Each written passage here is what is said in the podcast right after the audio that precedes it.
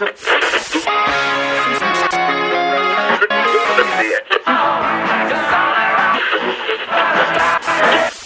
Shut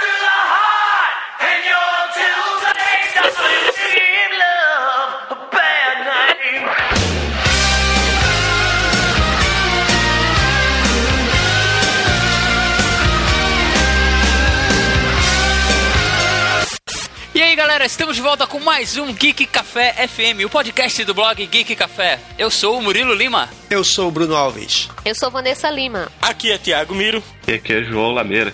E no episódio de hoje faremos um programa especial em comemoração ao mês do rock. Se você ainda não sabe, 13 de julho é o Dia Mundial do Rock.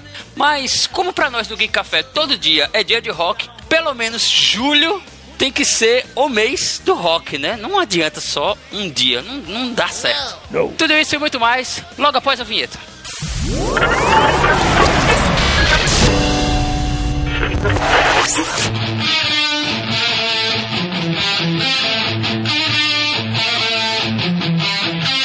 E nos recados dessa semana nós gostaríamos de relembrar você que é de Recife e tem ou pretende criar um blog, que no dia 18 de julho, eu, Bruno Alves e mais uma galera do Big Café estaremos participando de um evento chamado Café Dicas WordPress, que vai ser realizado pelo pessoal do blog Dicas WordPress, lá do Yeltsin Lima. Grande amigão, parceiro de longas datas. Yeltsin. O evento vai ser realizado no Café Portenho, a partir das 19 horas. E o objetivo dele é falar sobre o dia a dia e os desafios de quem produz conteúdo para a internet. Café Portenho, para quem. A gente vai colocar o link aqui na, no post, né? Com o endereço direitinho. É, o, o evento é gratuito, mas você precisa fazer a sua inscrição. E o link de inscrição do evento Café de WordPress vai estar no post desse podcast, no geekcafé.blog.br. E além disso, tá chegando o dia da terceira edição da Campus Party Recife. Dessa vez vai vir recheada de Geek Café. Verdade. Vamos marcar presença lá, vamos ocupar todos os espaços. É, estamos aí ganhando mais espaço esse ano. No episódio passado a gente falou que eu ia participar de uma mesa de debate com o PH Santos do Cinema com Rapadura e o Marcel Dias do Byte que eu gosto. E que o, o Bruno vai estar ministrando uma palestra, né? É isso. Só que temos mais uma novidade. Grande Acabamos novidade, é de confirmar que a nossa querida Vanessa Lima também estará marcando presença, só que em outro palco. Eu e o Bruno, a gente vai estar no palco Michelangelo e ela vai estar no palco Galileu. Vamos passar aqui a agenda direitinho aqui do que é que a gente vai fazer, porque aí nosso amigo ouvinte pode ir marcando direitinho e não vai perder nenhum momento. Se quiser nos prestigiar, né? Lógico. Também, se não quiser, vai ter coisa pra caramba lá, muito A legal. Campus Party é realmente uma festa, né? É, Tem verdade. pra todos os gostos. E eu espero que seja melhor que a do ano passado. O ano passado foi excelente, esse ano espero que supere Que já foi melhor do que o primeiro ano. Espero que a escada continue ascendente. ascendente. Mas e aí, pra você se programar direitinho, a abertura da Campus Party vai ser na quarta-feira à noite, né? Aí a agenda de palestras e workshops, essas coisas, começa na quinta-feira. Na quinta-feira de manhã, às 10 horas da manhã, eu vou estar no palco Michelangelo. E o nome da mesa de debate que eu vou estar participando é A Cultura Pop e o Universo Geek Lado a Lado. Vou estar lá batendo um papo com o PH Santos, com o Marcel Dias e com todos vocês. Vai ser, a ideia é que seja um, um bate-papo bem interativo entre os membros da mesa e o, o público e tal. Vai ser, promete ser bem legal. É verdade. Cultura pop já é um assunto fascinante, né, por si só, né? Verdade. E é um universo gigantesco, né? Falar cultura pop é uma coisa muito abrangente. Pois é. E juntando com o universo geek, pronto. Pano pra manga. Vai ter muito pra manga, vai dar o É. que falar, viu? Deve ter muitos mamilos. vai ser legal. E aí, se você conseguir um bom lugar pra assistir essa, essa mesa em que eu vou estar, não saia quando terminar, porque logo em seguida vai ter o Bruno Alves sozinho comandando o palco com a palestra De Piteco ao Capitão Brasil. Afinal de contas, o que é quadrinho nacional? É, essa palestra vai ser às 11 horas, né? No mesmo palco. Palco Michelangelo, né, logo depois da- do bate-papo do Murilo, do, do Marcel e do PH Santos. Eu tô aqui tremendo na base, mas assim mesmo. Um pouquinho nervoso, Rapaz, responsabilidade. o nervoso é normal, todo mundo sente. Eu sou mais nervoso do que todo mundo aqui da equipe, você sabe disso. Mas é assim, vai dar tudo certo, vai ser, vai ser massa. Vai sim, se Deus quiser, vai dar tudo certinho. E aí, na sexta-feira, a nossa querida Vanessa Lima vai comandar o palco Galileu a partir das 20 horas, às 8 horas da noite, com uma palestra bem. Essa é imperdível. Cara, essa é imperdível. Quando ela começou a falar pra mim sobre o tema e a pesquisa e o universo e tudo mais, eu disse: caraca, eu tenho que assistir esse negócio. E vou contar pra todo mundo que essa é imperdível. Ela vai falar sobre futuro distópico em filmes e games e a necessidade do cuidado com o meio ambiente como um plano de fundo. Vê só. Saca só o nível da menina. Tá brincando, é? É pouca coisa não. Bota a gente no bolso. Então, A gente vai estar lá conferindo em todas as palestras que a gente tiver, os outros vão estar também, porque a gente vai vai estar lá, porque se ninguém se ninguém rir, a gente vai rir, se ninguém aplaudir, a gente vai aplaudir, vai estar lá dando força um ao outro. é, pelo menos é, o staff do Geek Café faz número né, pra aplaudir. É verdade, vai estar fazendo número, se não der ninguém, mas vai ter toda a equipe. Pra puxar a risada e puxar as palmas.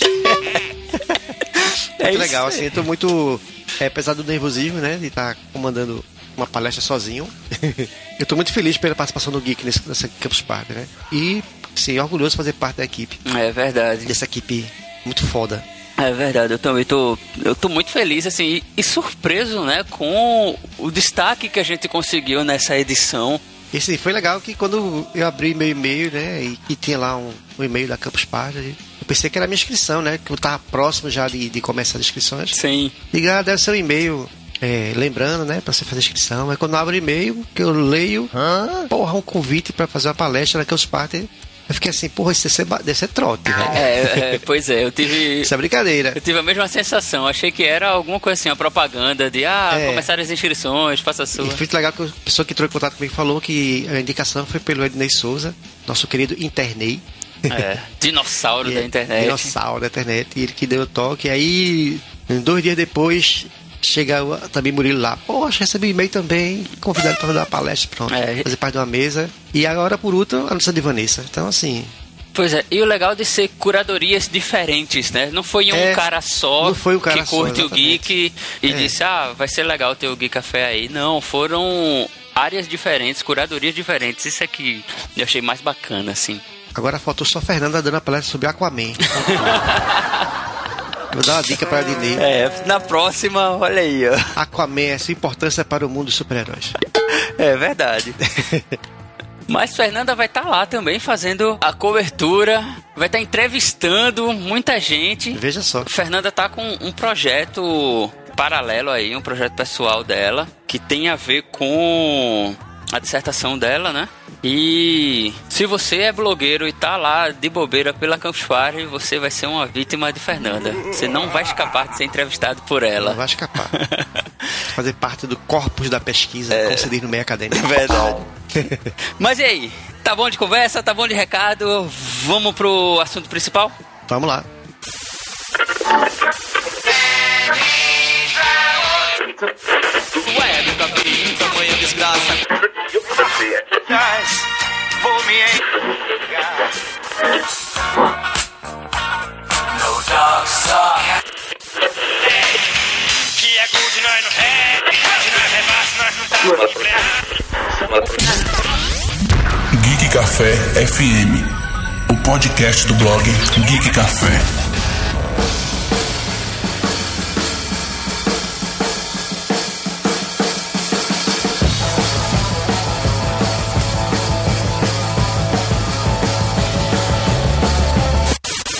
Celebrada anualmente foi escolhida em homenagem ao Live Aid, um mega evento que aconteceu em 13 de julho de 1985. Nesse dia foi realizado um show simultâneo em Londres, na Inglaterra, e na Filadélfia, nos Estados Unidos. O Live Aid tinha como objetivo arrecadar fundos para o fim da fome na Etiópia. Um fato curioso é que a celebração é uma referência a um desejo do Phil Collins, que também participou do evento e ficou tão entusiasmado que ele declarou que gostaria que aquele dia fosse considerado o Dia Mundial do Rock. Afinal de contas, não é todo dia que um evento reúne os maiores nomes do rock da época, como Paul McCartney, Led Zeppelin, Rolling Stones, Black Sabbath, Queen, David Bowie e muitos outros. Há de se falar também que tivemos o Live Aid em 2005 também, também no Foi. dia 13 de julho, e que reuniu nada mais, nada menos que o Pink Floyd, Pink depois Floyd. de décadas separados. Foi.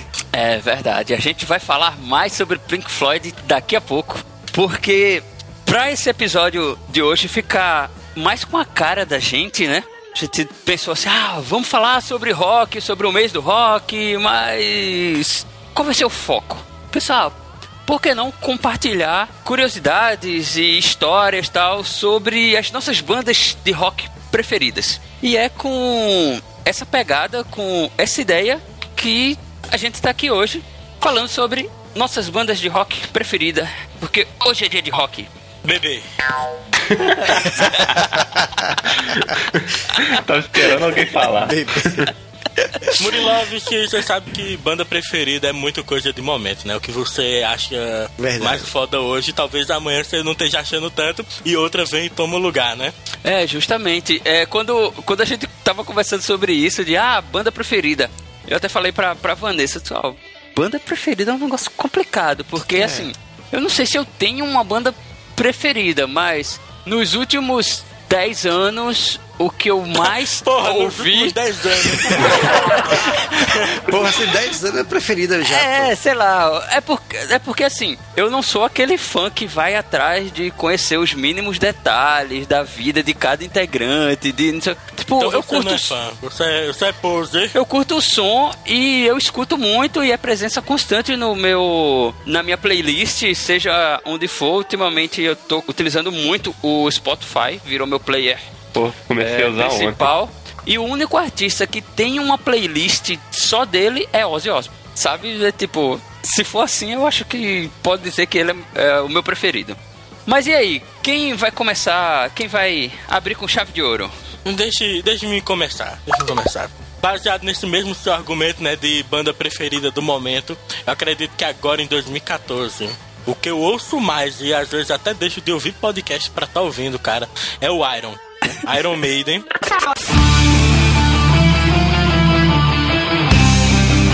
Eu sou metaleiro no sangue, sabe? Eu tenho tatuagens dedicadas ao heavy metal e o Iron Maiden é o maior de todos. É, eu posso dizer assim, por exemplo, é, você pode classificar tal banda como thrash metal, tal banda como black metal. O Iron Maiden, ele é heavy metal puro, cara. É verdade. Eu não consigo é, achar uma, uma divisão, um subgênero do heavy metal pra eles. Eu acredito que, mesmo o Black Sabbath, por exemplo, sendo criadores do heavy metal, o Iron Maiden é a maior banda de heavy metal de todos os tempos. E você pode botar em tamanho dos shows, em público reunido, álbuns. Eu imagino o Iron Maiden superior em todos esses itens. Eu só tenho a concordar, assim, porque realmente o, pro, o problema do Black Sabbath é que ele começou com muito potencial, só que ele mudou muito, flertou com hard rock e teve outras influências no decorrer da carreira. Mas o Iron, ele permaneceu. O negócio é, o Black Sabbath, tirando. assim, o Black Sabbath ele é um mega criador de riffs, né? Sim. Você tem Paranoid, ah, Man. Iron Man, ah, War Pig, ou então a própria Black Sabbath, né? Aquela ah, Sim. do, do Triton, a música. Ele cria riffs marcantes. Você lembra pra, pra vida. É verdade. Mas o Iron Maiden tem hinos do heavy metal. O Black Sabbath, ele. A gente tem que lembrar que quando ele surgiu, não existia o que era o heavy metal. Então eu acho que é até por isso que ele flertou com vários outros estilos. Da mesma forma que o Led Isso, Zeppelin isso. tem é, Dire Maker, que é uma música de reggae, e o Led Zeppelin não é reggae. Essas bandas assim, eu acho que a gente nem consegue classificar. Eles criam estilos, mas Porque tava tudo tão no começo, né, que eles não tinham rótulos. Eles estavam É. apenas experimentando novos, novas ideias, né? É, isso. o Black Sabbath e o Led Zeppelin, né, que estão ali bem juntinhos, né? Existe até uma briga dos fãs sobre qual dos dois realmente criou o heavy metal. Eles Black tinham Sabbath. influência violenta do blues, Sim, meteram sim, uma nossa. distorção nas guitarras e a imprensa definiu aquilo, né? Eu, eu ouvi aquilo, porra, isso é pesado, sabe? Metal pesado. É. Exatamente. Eu acho que o Iron tem uma questão que, da identidade do Iron, né? Que ele tá falando aí de outras bandas misturaram muita coisa e tal. E como o Thiago falou, o Iron tem essa questão de identidade do heavy metal mesmo, né? O metal puro, como você falou. É, o, o criador, o Steve Harris, o baixista, ele criou a banda em 75 e ele é um fã do Black Sabbath. Só que ele, ele conseguiu dar uma identidade ao Iron Maiden como nenhuma outra banda tem. Eu não consigo identificar outra banda. Porra, essas bandas têm um som parecido com o do Iron, né? Se você pegar um Motorhead, thrash metal, você consegue encontrar outras bandas com som similar ao deles, sabe? Iron Maiden é único. É verdade. Ah, mas e aí, dentro do. desses. são o quê? 40 anos, né? De, Não, chega a 40. de não. Iron Maiden. É, de banda sim, né? De discos, o primeiro disco ele é de 1980, que é o próprio Iron Maiden, né? Levou o próprio nome da banda. E Sim. que eu acho o melhor disco da banda. Cara, era o que eu ia dizer. Eu ia dizer, cara, não sei se tu concorda, mas esse pra mim é o melhor disco ainda, até hoje. Hoje, quem conhece o Iron Maiden vê ele com Bruce Dixon, né? Se alguém não sabe que tá ouvindo, os dois primeiros discos do Iron Maiden tinham como vocalista o Paul Dayano, né? Ele era muito mais influenciado pelo punk rock inglês, né? Inclusive, ele acabou saindo do Iron Maiden porque ele tava implementando muito punk na banda que não era o que o Steve Harris queria. E assim, é, é incrível, velho, porque algumas das músicas que fazem mais sucesso até hoje são desse primeiro disco, como Exatamente. Free, ah, O Fantasma da Ópera, O cara, Iron Maiden. E Iron Maiden. É o- Iron Maiden, que é quando o Ed, O Ed. entra, né? Não, a, a No- Rat no Child, ela é do próximo. Ah, é verdade. É do Kill. É, Red Shatter do próximo. Eu tenho o orgulho de, assim, de um dia eu vou poder falar pros meus netos, eu fui no show do Iron Maiden, né? Isso, é- isso é um orgulho que eu tenho na minha vida. E eu já sabia o playlist, cara, e quando eles... Eu, o o Rat Child era a segunda música, cara, eu sabia que eles iam tocar. E na hora que começa aquele baixo pesado do Steve Harris, que ele inovou também como um dos primeiros baixistas a tocar com quatro dedos, né? O Fela da mãe toca rápido pra caramba. E ver aquilo, aqueles. O Jockey, o Jockey Club daqui do Recife, quase 30 mil pessoas pulando juntas, sabe? Na, na entrada do Vateado, cara. É, é quase um orgasmo aquilo, cara. Cara, cara, eu tava nesse. Eu tava nesse show e. É foda, velho. É, é indescritível, assim. Porque foi o primeiro show de heavy metal que eu fui de uma banda clássica, assim, né? Uma, uma mega banda, né? De uma cara? mega banda. É, porque eu já tinha ido pra show, sei lá, do Angra, do, do Xamã, dessa galera Então, daqui, do do E Brasil. o Motorhead e o Megadeth, por exemplo, eles já tinham tocado aqui. Mas essas bandas não, não, não são nível Iron Maiden, cara. É verdade. Opa. Opa. Polêmica, polêmica. Polêmica, polêmica. Megadeth e Motorhead são excelentíssimas bandas. Motorhead é Eu muito adoro as duas. Mas até quem não gosta de heavy metal conhece, sabe o que é o Iron Maiden. É, eu, eu entendo a diferença de grandeza, né? Isso, É. isso, exatamente. É só questão de popularidade. Não, eu acho até em questão de show. O Motorhead, até pela postura do, do Leme, é um negócio mais vou chegar lá pro lugar e tocar. O, o Megadeth também não tem muita preocupação com o show. Agora o Iron ele tem a preocupação de criar um espetáculo assim. Cara, e você já viu Bruce Dixon em palco? Puta que pariu, velho. Ho- Hoje em dia o cara tá com 90 anos e corre mais do que eu, porra. Eu É subo a sério. escada aqui de casa e fico ofegante. É correr e fazer uma nota aguda, né? Ainda é piloto de avião. Piloto de avião, tá vendo? É verdade, é, no, no show daqui, nesse que, que o Thiago falou, que teve em Recife, ele que veio pilotando o, o avião da banda. É meio de fazer você ficar deprimido, né, cara? Você vê, porra, eu tô aqui ralando tanto, né? Você pega o Bruce, ele tem formação em história, ele é piloto de avião e é vocalista do Iron Maiden. Ele tem doutorado, não tem? e o cara tem doutorado, pô. Desculpa aí. Pois é. Ele só não barrou o Brian May do Queen, que tem pós-doutorado. É.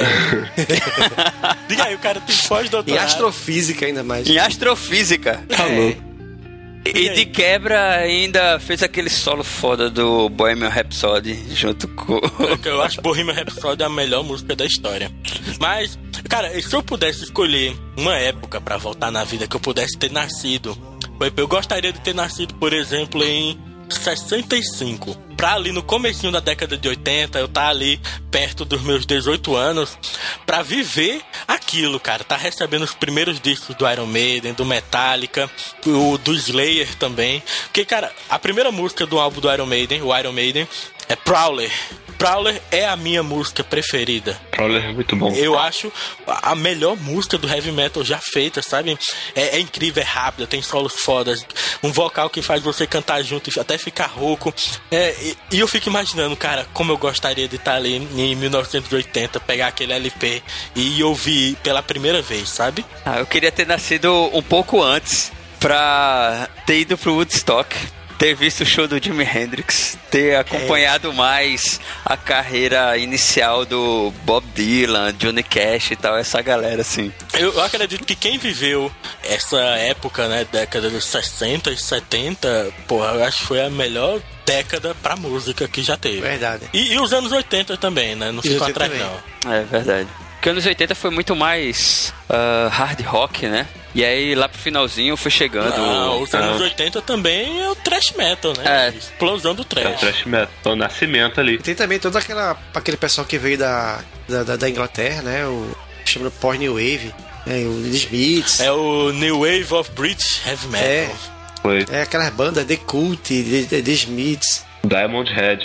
Muito boa. Tem que começar com D alguma coisa. Isso, o, o Iron Maiden que encabeçou essa, essa onda, né? New Wave of British É. Heavy Metal. Verdade. Que foi muita influência pra banda tipo Metallica, Megadeth e por aí vai. E Megadeth, o. Pô, como é o nome do cara do Megadeth? Dave? Mustaine. O Mustaine. Dave Mustaine, ele era do Metallica, né? É isso aí. Ele foi de Metallica, é. E foi expulso por ser. Ele foi expulso antes do lançamento do primeiro disco, né? Ele chegou a gravar, mas foi expulso. A treta foi pesada deles, é porque ele se drogava muito e chegava bêbado no ensaio. Aí tem a história dele chegar na casa do. Acho que é do baixista, do antigo baixista, não era o Cliff, não, era um outro cara, o Ron McGovney. O Dave Mustaine ele entrou na casa dele lá pra poder ensaiar. Aí dizem que ele chutou cachorro, que ele tava muito doido. E pegou o baixo do, do cara e sei como, mijou em cima do baixo. É interessante que todos eles usavam muitas drogas, só que o Dave Mustaine era no nível que até os caras. Ele era traficante, cara. Meu irmão, pô, Era. é, ele era Ele era traficante, cara. Os caras diziam, eu quero brincar mais não, era. Brincar mais, né? Aí o que aconteceu foi que ele, é, ele caiu na porrada com o James. Aí aconteceu que ele acordou num ônibus e voltando pra casa, que expulsaram ele da banda. Há males que vem pra bem, né, cara? O Dave Mustaine, ele era o frontman do Metallica, não era James Hetfield. E É. aí ele, James foi pra frente, ele criou o Megadeth e melhor, estamos com É. duas ótimas bandas hoje em dia. E pra quem gosta de brigar, é possível você gostar das duas bandas. Porque o pessoal acha que tem que gostar ou de É. uma ou de outra. Aquele mimimizinho, né? Cara, É. eu nem consigo comparar Megadeth com Metallica. Pra mim são coisas tão diferentes. Ah, Pô. mas se compara muito, inclusive eles mesmos brigam entre si, né? Só que tipo, Brigavam, o né? Metallica vende 20 milhões num disco e o Megadeth vendeu 20 milhões na, na história deles, sabe? Pega duas músicas do Mechanics do Megadeth e The Four Horsemen. É a mesma música com outra letra. É, verdade. Ah, essa aqui eu não conhecia. Vou. Mas, mas eh, no caso, porque a The For Horseman era a composição dele, né? Que foi o primeiro lá, que é mal. Mas, cara, uma curiosidade legal do Iron Maiden. O Ed, ele tá lá desde a primeira capa, né? Sim. Isso. Eu não lembro por quantos discos durou, mas se você pegar, depois que saiu, começaram a lançar CD em 94, todas as capas do Iron Maiden, todos os discos do Iron Maiden, né, que foram lançados, os antigos foram lançados em CD, né? Se você empilha, que antes já tinha aqueles porta-CD, né, que você empilhava um em cima do outro. Isso. É, isso. Pronto, se você botava os discos do Iron Maiden, a imagem lateral formava o Ed. Porra, na moral, Caraca. Muito foda, muito foda. Pô, não sabia disso. pior que eu só tenho um aqui, eu só tenho o Number of the Beast. Não dá nem pra Não dá saber. pra olhar. Cara, e, e tem os foda da gravação do Number of the Beast, né? Que eles falavam que ocorreram coisas bizarras, coisas demoníacas, né? Durante as gravações. Principalmente a gravação da própria música, o The Number of the Beast, né? Dos equipamentos começaram a ter queda de energia, a luz apagando e acendendo, é, sons estranhos surgindo dos caixas, sabe? E, e- e, assim, se você for pensar, cara, a inspiração pra fazer uma música dessa, de onde vem? o Steve Harris, ele, ele diz ler muito o Bíblia, mas mais como mi- mitologia. O Steve Harris também é historiador, né? O cara é sinistro. Isso, é, é esse lado que ele pega. O pessoal gosta muito de, de acusar como satânico, mas não é, né? Uhum. É um negócio meio mitológico. Não, não é, cara. Você cantar sobre o diabo não significa você Que- adorar é o diabo. A não ser que seja o Ghost. Verdade. cara, tem, tem o cara da banda Gorgoroth, né? No Netflix tem um documento, tem dois documentários muito fodas. Um é o Global Metal e tem outro relacionado ao metal também. Que um é conversando com músicos das maiores bandas de heavy metal da história. E o outro é um documentário sobre os fãs de heavy metal, que é de fazer você chorar, cara. E é do mesmo cara, né? É o mesmo cara, cara. Ele entrevistando um fã de heavy metal no Irã, que é proibido o heavy metal lá. E o cara dando a entrevista com a camisa do Iron. É, é muito foda. Mas nesse outro sobre as bandas, ele tá entrevistando o cara do Gorgoroth lá na Suécia, né? Que lá existe o gênero metal sueco, né? Que é, é o metal sueco, não, metal nórdico, né? Que é ali Suécia, Noruega, em que tem bandas realmente satanistas. E que é a parada mais demoníaca, né? É. E eles realmente são satanistas. Aí o cara falando, pergunta pro cara do Gorgoroth "Ah, qual é a sua inspiração, por que, que você faz heavy metal? E uma pergunta enorme, ele bebe um gole de vinho, Satan. Eu já vi isso. É muito foda, eu recomendo mesmo esses dois documentários do Netflix. Inclusive eu vou ver ele hoje, fiquei com vontade. Enquanto a, a galera do Black Sabbath, Ozzy, no, na biografia dele, né? Tem um livro, biografia que ele mesmo que escreveu. É muito bom, até recomendo. Chama autobiografia. É. É, eu acho que é Eu Sou Ozzy Osbourne, Eu sou Se Ozzy. eu não me engano. Já li. Eu Sou Ozzy. Muito bom. Eu, Ozzy. Eu sou Ozzy. Cara, é muito bom. E aí, quando chega nessa parte de... Ah, um dia um cara perguntou... De onde veio essa inspiração pra vocês falarem do, do diabo e serem satanistas e anticristos e tal? Ele disse, não, a gente no começo não pensava nisso não, a gente só queria fazer um, um lance mais, mais dark e tal, porque combinava com o som pesado que a gente gostava de fazer. Aí os fãs começaram a dizer que a gente adorava o demônio e que a gente era satanista e tudo isso e que tinha uma seita e tal. E junto com isso, teve uma explosão de vendas. Aí pronto, né? Deu dinheiro. Já que tá dando dinheiro, então vamos vestir a carapuça aí agora Satan é, é o cara. Cara, o Tom Araya do Slayer, nesse documentário, ele é perguntado sobre o, o disco God Haters All, né? Deus nos odeia a todos. E ele pergunta a ele por que esse título, por que essa música. Ele, ele porra, olha esse nome, que foda, cara. ele fala, é um nome forte, por isso que eles botaram. Ai, ai, ai.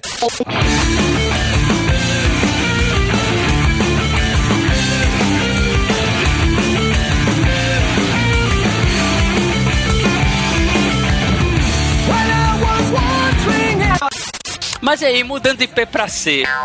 Bruno, eu sei que você não é tanto do heavy metal, né? Você é mais do psicodélico e tem outras influências. Qual a tua banda preferida? Pois é, na verdade eu gosto assim de rock de maneira geral, né? Então, eu, eu gosto do Iron também, não sou muito conhecedor, né? Eu conheço mais Metallica, eu gosto do Black Sabbath. Agora assim, a banda que. Porque assim, é, eu quando era adolescente, né? É, eu não conhecia. porra. Faz tempo. É, eu quando era mais jovem, é assim, no começo ali anos 70, né? Eu tinha, sei lá, 10 anos e tal. Eu só, o rock que eu conhecia era o rock que tocava no rádio. Tocava coisa boa no rádio, tocava Queen, né? Mutantes. Tocava Rolling- Rolling Stones, Beatles e tal. Tô falando de rock internacional, né? Ah, Então, assim, mas eu conhecia só o sucesso dessas bandas. Eu não conhecia a banda completa. Aí, quando eu entrei no ensino médio, eu conheci uma galera que são, são meus amigos até hoje, né? Tem mais de 30 anos que a gente se conhece. aham. E foi na casa de um deles que, é, numa reunião na casa dele, do fim de semana, ele tem um irmão mais velho do que ele, que era o cara que trabalhava na Chesf, né? Rui, saudoso Rui, que tinha uma porrada de disco de rock, assim, importado, ele tinha disco importado, né? E tava lá Uriah Heep, Black Sabbath, Rolling Stones, tem a banda de, de outros países que tu nunca teve falar na vida. Ele tinha a coleção do Pink Floyd.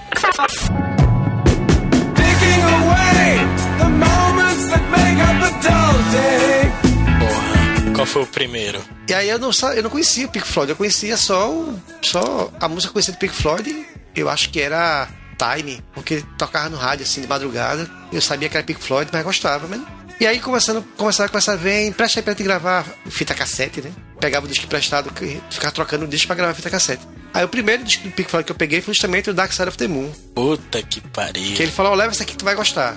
Que é que tem time, que tu conhece, deve tá Aham. certo, né? Aí eu levei. Rapaz, quando eu cheguei em casa que eu escutei, aí foi, eh, foi o, como é que se diz? Como diria Manuel Bandeira, foi o alumbramento, assim. Pô, do caralho, que disco foda é esse? E aí, quando eu voltei lá na casa de Mauro de novo, eu disse, ó, pode salvar o resto emprestado. pra conhecer, ele me prestou. Ele prestava assim, de boa, não, leva aí. Aí eu levei alguns discos do Pink Floyd pra casa, os demais, e fui conhecendo a discografia e pronto, aí virou minha banda preferida. É que o Pink Floyd é, é uma banda que tem.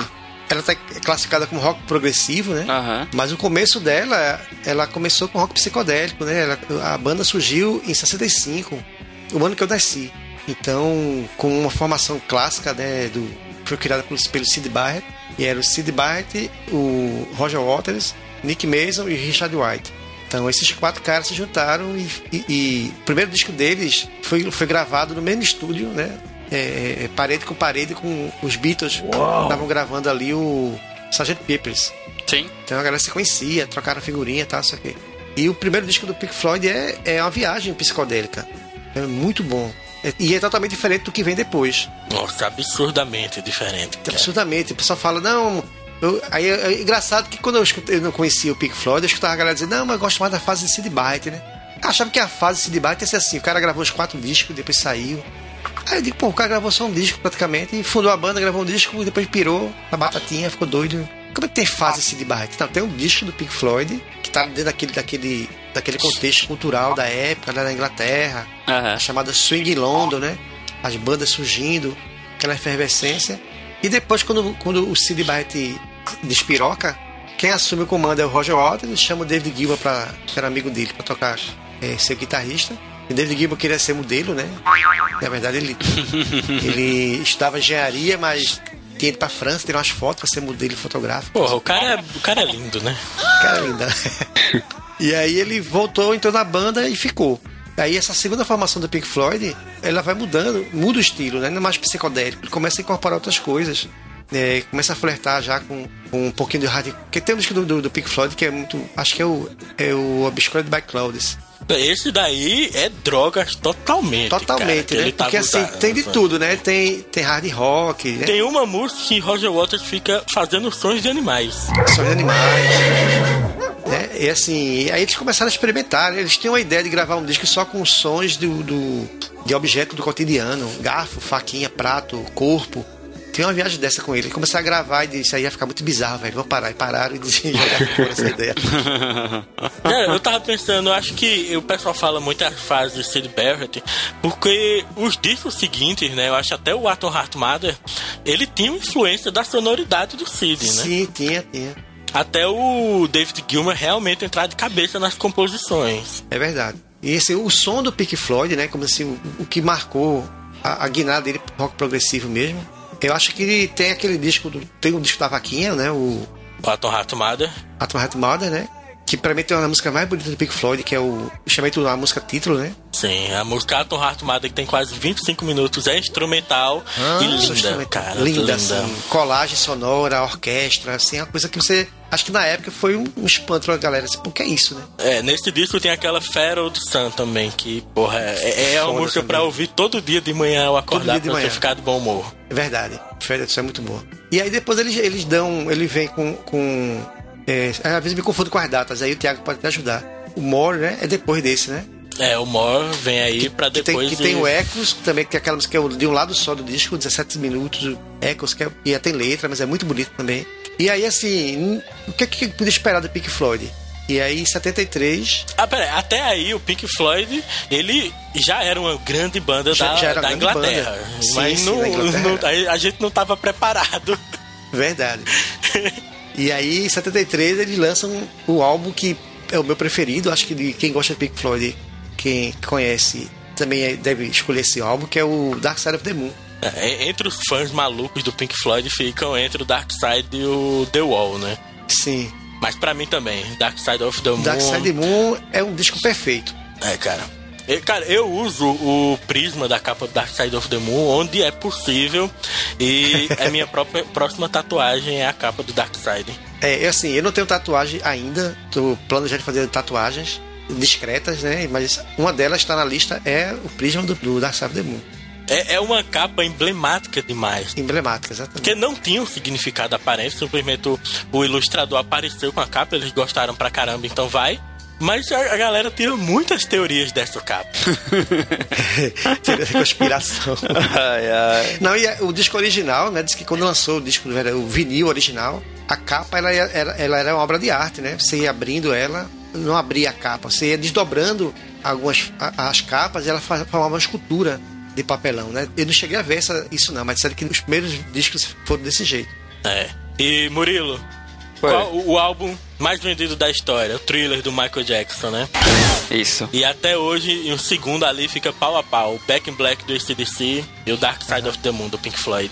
Não, o Dark Side of the Moon ele ficou, é o disco que mais ficou na, na, na como é que se diz? Na, na Billboard, né? Na Billboard, né? Ele ficou quantos anos mesmo, Tiago? Sei lá, até Eu não tenho ideia, mas foi mais de uma década. mais de uma década. Caraca. Na Billboard, veja só. É porque, Murilo, assim, as 10 músicas do Dark Side of the Moon é uma música só, todas emendadas, sabe? Isso é um fim álbum de- conceitual. É um álbum conceitual É, é o chamado ópera rock. sua É o chamado ópera Isso é rock. ópera rock. E, cara, todas as músicas, acho que tem, com exceção da primeira, né, Brief, que é só uma introduçãozinha, Que é só a traduçãozinha. é, to- as outras nove são hits, né? São, são hits, são incríveis, cara. Não, e assim, o disco tem uma linha, deixa eu ver, tem um disco conceitual, tem uma, uma linha temática, né? Uma, uma história, né? Que eles eles estavam discutindo o que é que iam gravar e eles pegaram, decidiram pegar temas que, que, como é que se diz, que angustiavam o homem moderno, né? Então, tempo, a falta de tempo, tempo, dinheiro, né? Que são os títulos da música, né? Time, money. Cara, o- Murilo, a gente pode fazer um programa inteiro só sobre Só o Dark sobre Side Dark of the Moon. Você tem a primeira música, né? A Brief. A, a- aliás, a primeira é Speak to Me barra Brief, Speak né? Que é a introdução com a primeira música, em que é o seu nascimento, né? Aí vem Time, que é como você lida com o tempo. A.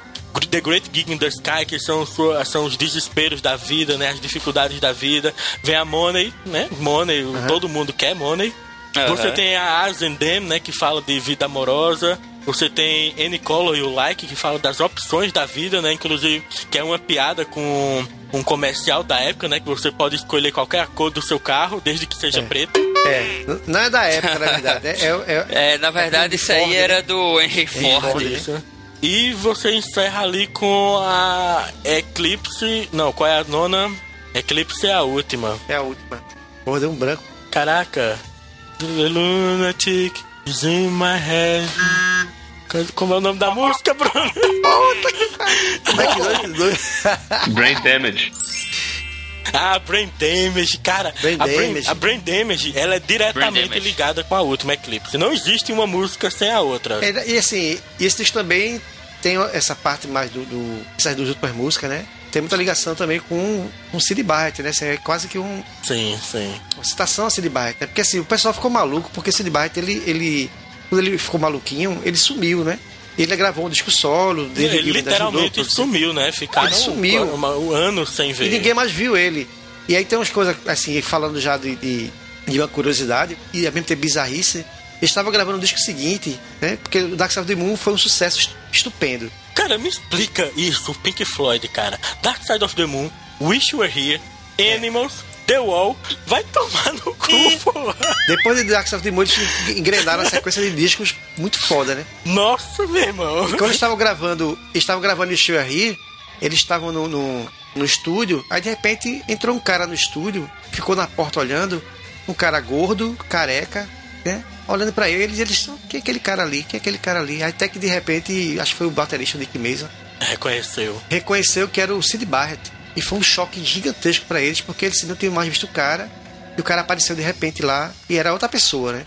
Não era Aham. aquele cara bonitão, Gordo, careca, os gordo, olhos. careca. Os olhos dele gigantes de olheiras, sabe? É. E aí ele se ofereceu pra tocar, quer que eu compre alguma coisa, quer que eu toque aqui? Diz que o, o- o Roger Waters chorou pra caralho esse dia. Desabou. Foi dessa situação aí que eles criaram a minha música preferida do Pink Floyd, que é a Shine on You Crazy Diamond. Sharon Cross Diamond, que é do disco do Shiva Here, né? Que é que é um musicaço. É, 25 minutos de música com 9 de introdução. Caraca! É linda, cara. É Linda linda música. Então, voltando pro Dark Side, né? Falou do álbum. Essa é a música do Dark Side que. que agora, essa é a música do Pink Floyd que eu mais gosto. Porque o Dark Side é um disco todo, né? Assim, Escolher uma música do Dark Side é complicado. É foda, é foda. Mas assim, do Pink Floyd, é, entre 500 músicas que eu gosto, eu gosto muito de Comfortably Numb, do, do The Wall. Cara, é que aquela, aquele solo de guitarra tá nos anais da música, que, Tá. cara. David Gilmour é, é, é para mim um dos melhores guitarristas do mundo. Eu acho muito foda o David Gilmour, que o solo que ele faz é tranquilo pra qualquer guitarrista consegue reproduzir. Mas vai compor um negócio daquele? É, verdade. Não, ninguém compõe. E assim, tem um momento belíssimo, né, do, do Pink Floyd, já com- eu já, sem ser Pink Floyd, com aquele show do Roger Waters, é, o show do The Wall, que tem como surpresa Que ele aparece lá em David cima. Gilmour lá em Aquilo é cima, de né, velho? arrepiar, Puta. Eu fico imaginando pra quem tava quem no tava show, na hora, né? cara. Porque ele, Porra. que foi uma surpresa para o público, né? É porque o show era daquela forma, né? Era um guitarrista genérico que ficava lá em É. cima cantando e solando. Era, e aí vem o David Gilmour, velho. Porra.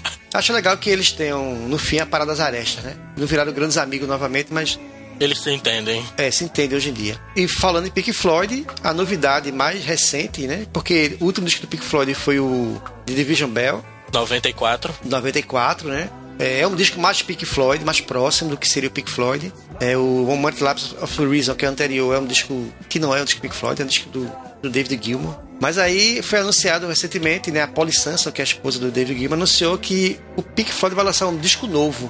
Novo, entre aspas, né? Novo com alguma Com ressalva. músicas gravadas na- Agora, no né? início É. da década de 90. Em 2014, não é isso? 2014, quer dizer, são, são músicas que foram compostas e, e gravadas e sobraram justamente do Division Bell, 94. Então, 20 anos depois, eles vão lançar essas músicas, um disco que vai chamar The Endless River, que vai ser lançado em outubro deste ano. E The Endless River é a última frase, né, o último verso da música High Hopes. High Hopes, que é a música mais bonita do disco do Division Bell.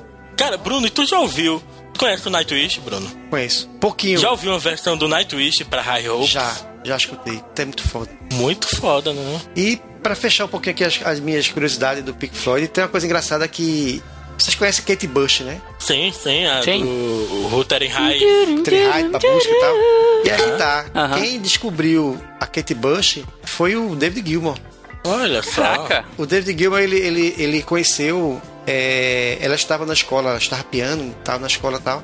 E alguém falou pra ele que tinha uma menina muito boa, adolescente e tal. E aí ele foi ouvir a menina e, porra, adorou o talento dela. Aí, aí ele financiou a primeira fita demo dela. E aí ela, com 16 anos, assinou um contrato com o EMI. Só que ela preferiu, ao invés de gravar logo um disco, ela ficou dois, dois anos, eu acho, um ano e meio, dois anos, estudando mais música e compondo música, música pro disco. E aí ela lançou justamente o- é, em 78 ela lançou o disco de Kick Inside, que tem o Wuthering Heights, né? Aham. E a carreira todinha dela, o David Gilmour sempre foi o padrinho, assim. Ele, quando tem show, ele toca, né? Tem show dela, tem vídeo dela no YouTube, você pode ver. Tem um show dela que ele toca guitarra, ele produziu o disco dela. Aí é interessante isso, que ele conheceu e se apaixonou pela, pelo talento dela e foi que deu um empurrão na carreira dela. Eu não lembro da cara. Kate Bush é muito bonita. É muito bonito. É, Era, né? Não, não sei hoje em dia, né? intenções aí, hein? Era, quando saiu ela era, mas depois deu uma engordada, ficou bem baranguinha. Cara, e a curiosidade mor do Pink Floyd, né? Dark Side of the Moon e Mágico de Oz. Sim. Eu fico pensando que foi um jornalista Eu nunca fiz o teste, não. Eu já fiz. Eu fico imaginando, foi um jornalista canadense que em 94, né, com já o CD Dark Side of the Moon, não era o LP, Aham. ao terceiro rugido do leão da MGM no Mágico de Oz, do filme da década de 30, você dá o play no Dark Side of the Moon e o disco fica perfeitamente sincronizado com o filme. Inclusive a letra. É, Cara, é um absurdo aquilo. É, a, a parte da The Great Gig in the Sky. E na hora que ela muda pra Money, que o filme. Assim, na passagem perfeitinha da, da, da The Great Gig in the Sky pra Money, o filme fica de preto e branco pra colorido, cara. É, é incrível, pô, é incrível. Ah, vou fazer esse teste. Eu nunca fiz nesse teste. Cara, joga aí no, no Tem- YouTube, tem tem, no YouTube, The né? Dark Tem Side of the. Oz. Aí já tem. Eu tava conversando um dia, faz um- alguns anos, tal, com André, o nosso André Rabone, que também é do Gui Café, sobre um evento que ia ter no aqui no Recife, eu não lembro mais qual era o evento, mas que ia ter justamente isso, ah, uma banda ia tocar todo esse álbum E no telão, atrás da banda, ia ser exibido o Oz. filme O Mágico de Oz. Ah, Veja só. Cara, o Roger Waters, durante a turnê dele do The Wall, aparece a silhueta da Dorothy, né? E até hoje o pessoal do Pink Floyd nega ter sido proposital. É. É Teorias das cons- da conspiração. do rock. É verdade.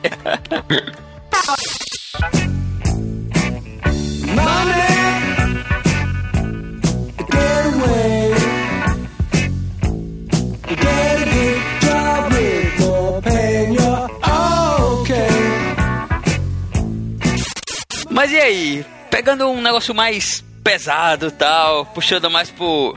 Eu nunca sei dizer se é heavy metal, se é trash, se é new metal. Que porra é isso? Ah, ele mudou, ele mudou. Eu sei que você vai falar. Ninguém sabe. Uma mudada. Eu só discordo do New Metal, mas o. A minha banda preferida, que é o Metallica.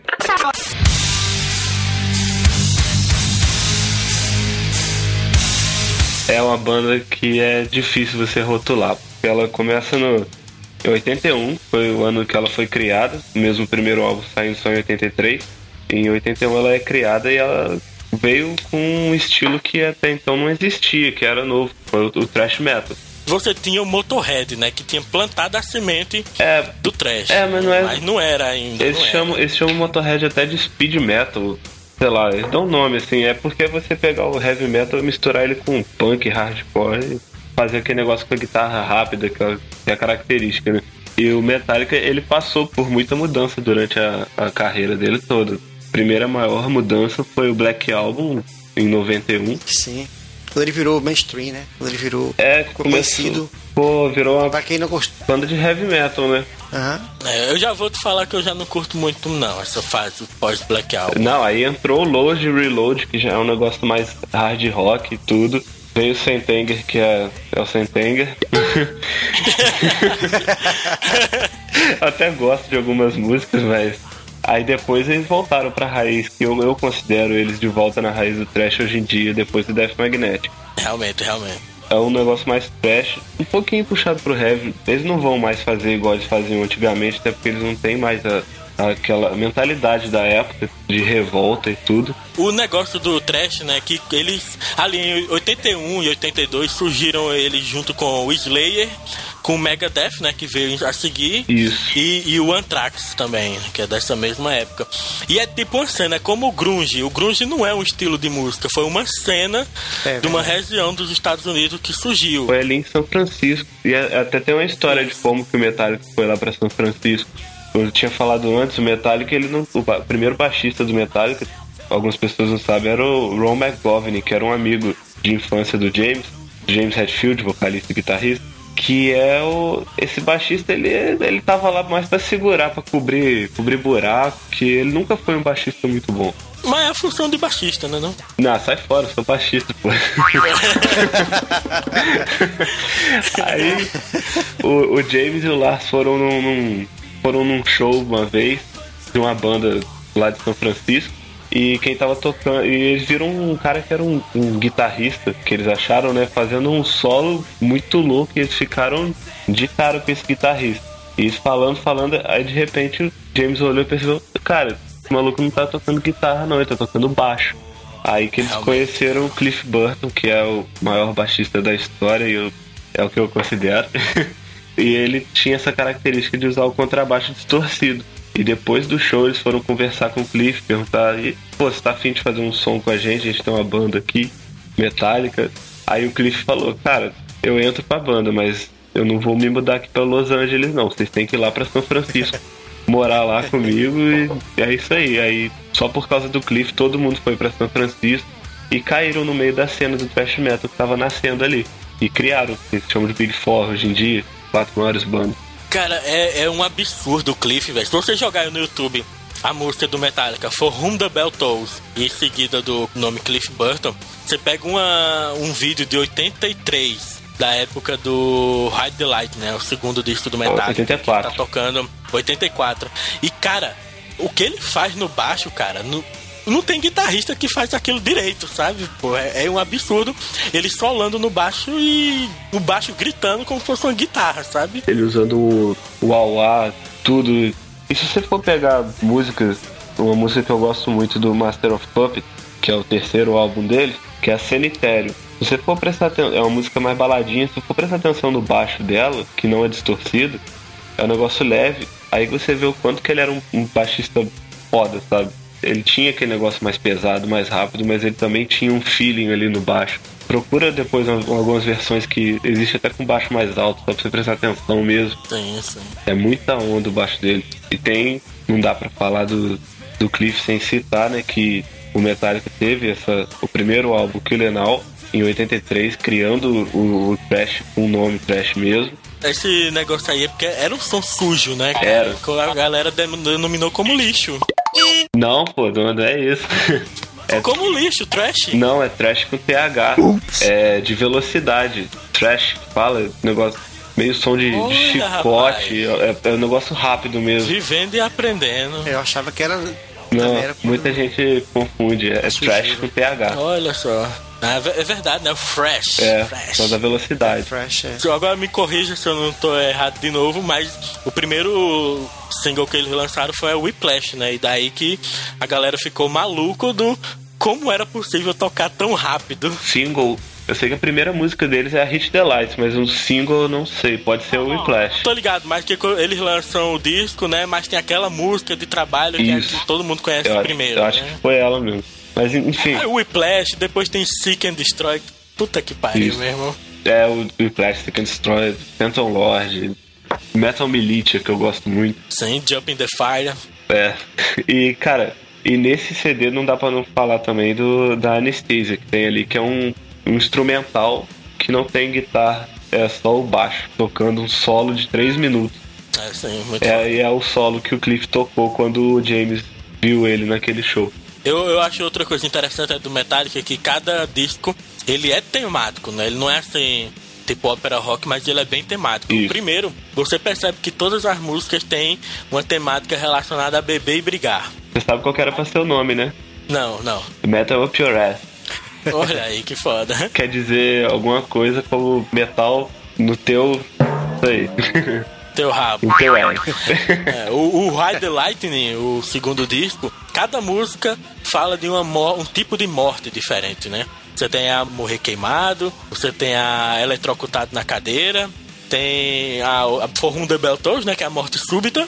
Isso. É baseado num filme de. Num filme não, num livro de guerra com o mesmo nome. Isso, mu- muito foda. Cara, a melhor música pra mim do Ride the Lightning é a Creeping Death, né? Que fala da, do, do faraó, pô, do Egito, pô. Moisés. A Isso. Creeping Death é, é a última praga que veio pra matar o, o primogênito do faraó, cara. É muito foda a música. E tem Call of Cthulhu, que é instrumental. Cófico, tudo. Mas das instrumentais, a minha preferida é a Orion, do Master of Puppets. A Orion é o, o instrumental. Vocês falaram muito dos instrumentais do Pink Floyd, eu não vou comparar, porque vai de gosto, mas a Orion é minha instrumental preferida de todos os instrumentais. Eu, não sei se tu já viu, mas você quer assim ter aquela sensação de usar drogas sem estar usando, você procura por Orion no YouTube. Aí tem um clipe que um fã fez com efeitos especiais, como se você estivesse viajando pelo espaço, vendo as Cara, explosões, formação das estrelas. Você pega aquilo. Apaga todas as suas luzes, fica no escuro, bota aquilo em tela cheia e deixa Orion tocando. cara. Nossa. Você viaja de uma forma absurda ali, cara. E, e tem uma curiosidade sobre ela, que ela é uma música que ela tem, que o Cliff tem uma participação muito grande nela, e ele nunca chegou a tocar ela ao vivo, ela só foi ser tocada ao vivo em 2006, que já era o Trujillo na banda.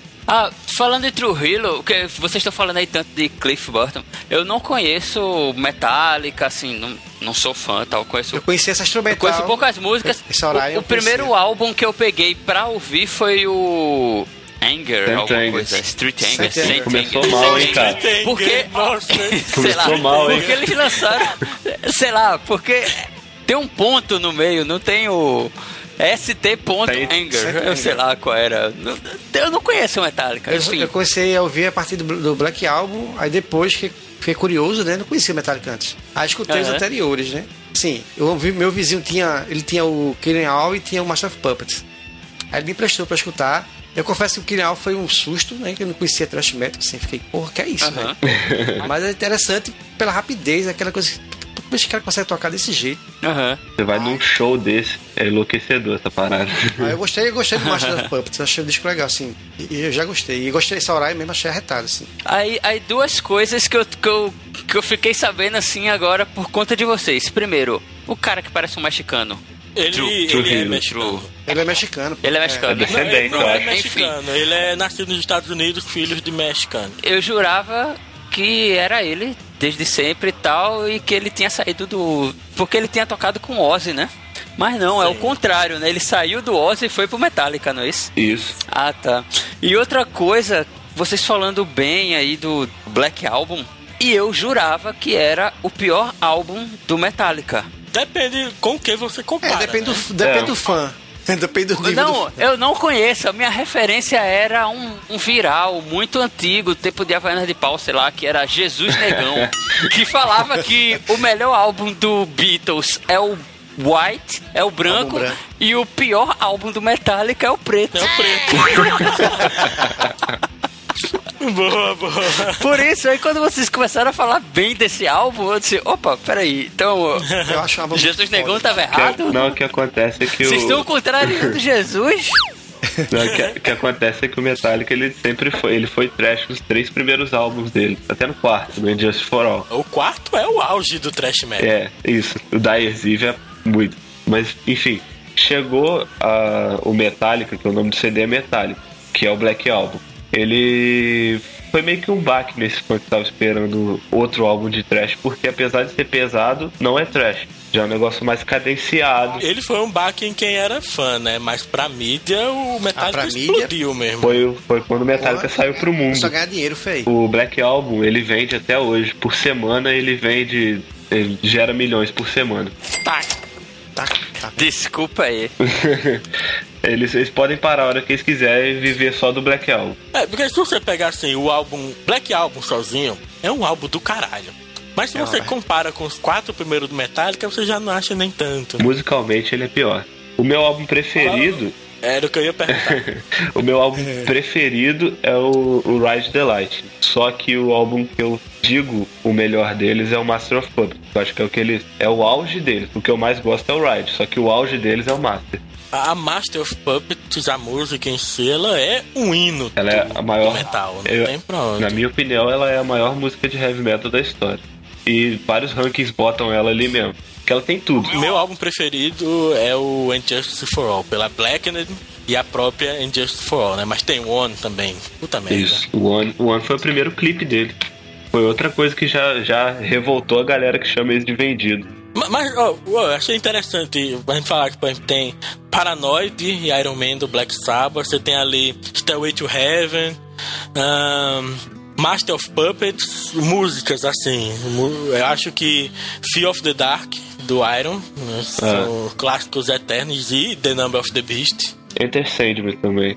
Enter Sandman, The Symphony of Destruction do Megadeth, eu acho que é pra história. É, Symphony of Destruction é Megadeth, não é? isso. É, tem Ace of Spades do Motorhead, acho também que é, não tem ninguém que não conheça. É, tem uma lista do, do. Eu tinha visto isso aí, eu tava pesquisando isso, né? O melhor disco de rock e tal, tal.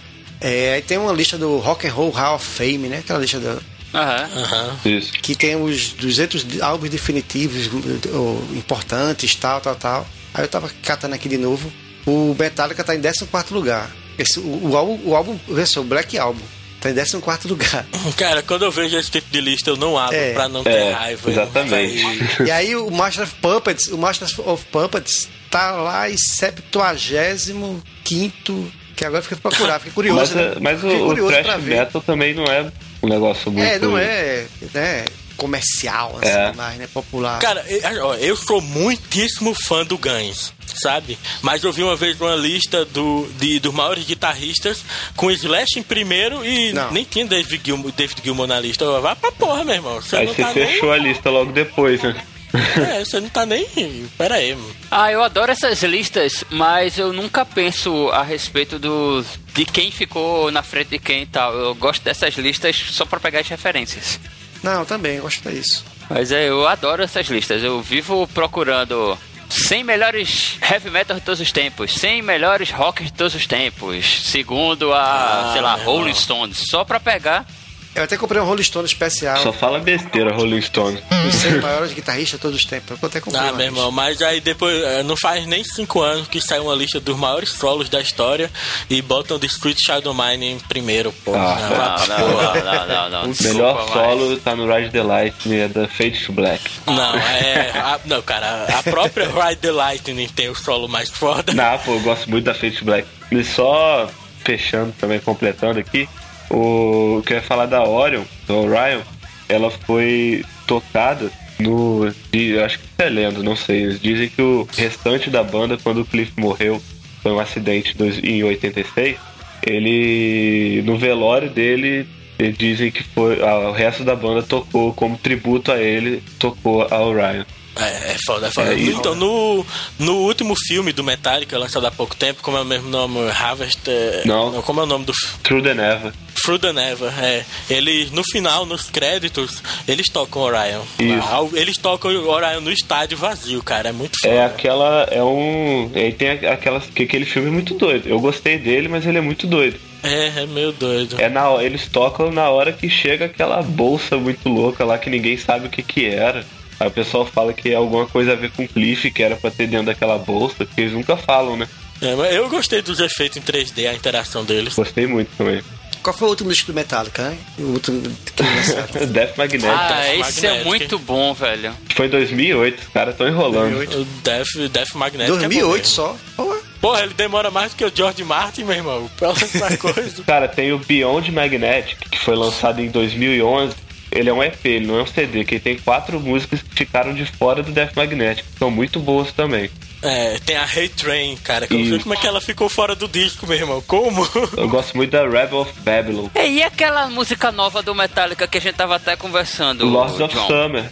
Ela é que o Metallica agora ele tá com a turnê que o pessoal escolhe a setlist. E uma das coisas dessa setlist é que o pessoal escolhe tudo, menos uma, que é a música nova dele, que é Lords of Summer. Cara, eu curti muito a música que ela mostra que eles continuam levando pro lado do trash. Só que eu acho que essa música ainda vai mudar muito até o próximo CD. Porque eles, tinham, eles têm o costume de fazer isso, sabe? De lançar mais ou menos e ir modificando até no CD vai vir um negócio completamente diferente. Ah, saquei. Ah, vou procurar esse disco, eu não sa- não sabia não. É o último disco dele, né? Do É. Death Magnetic. Pronto.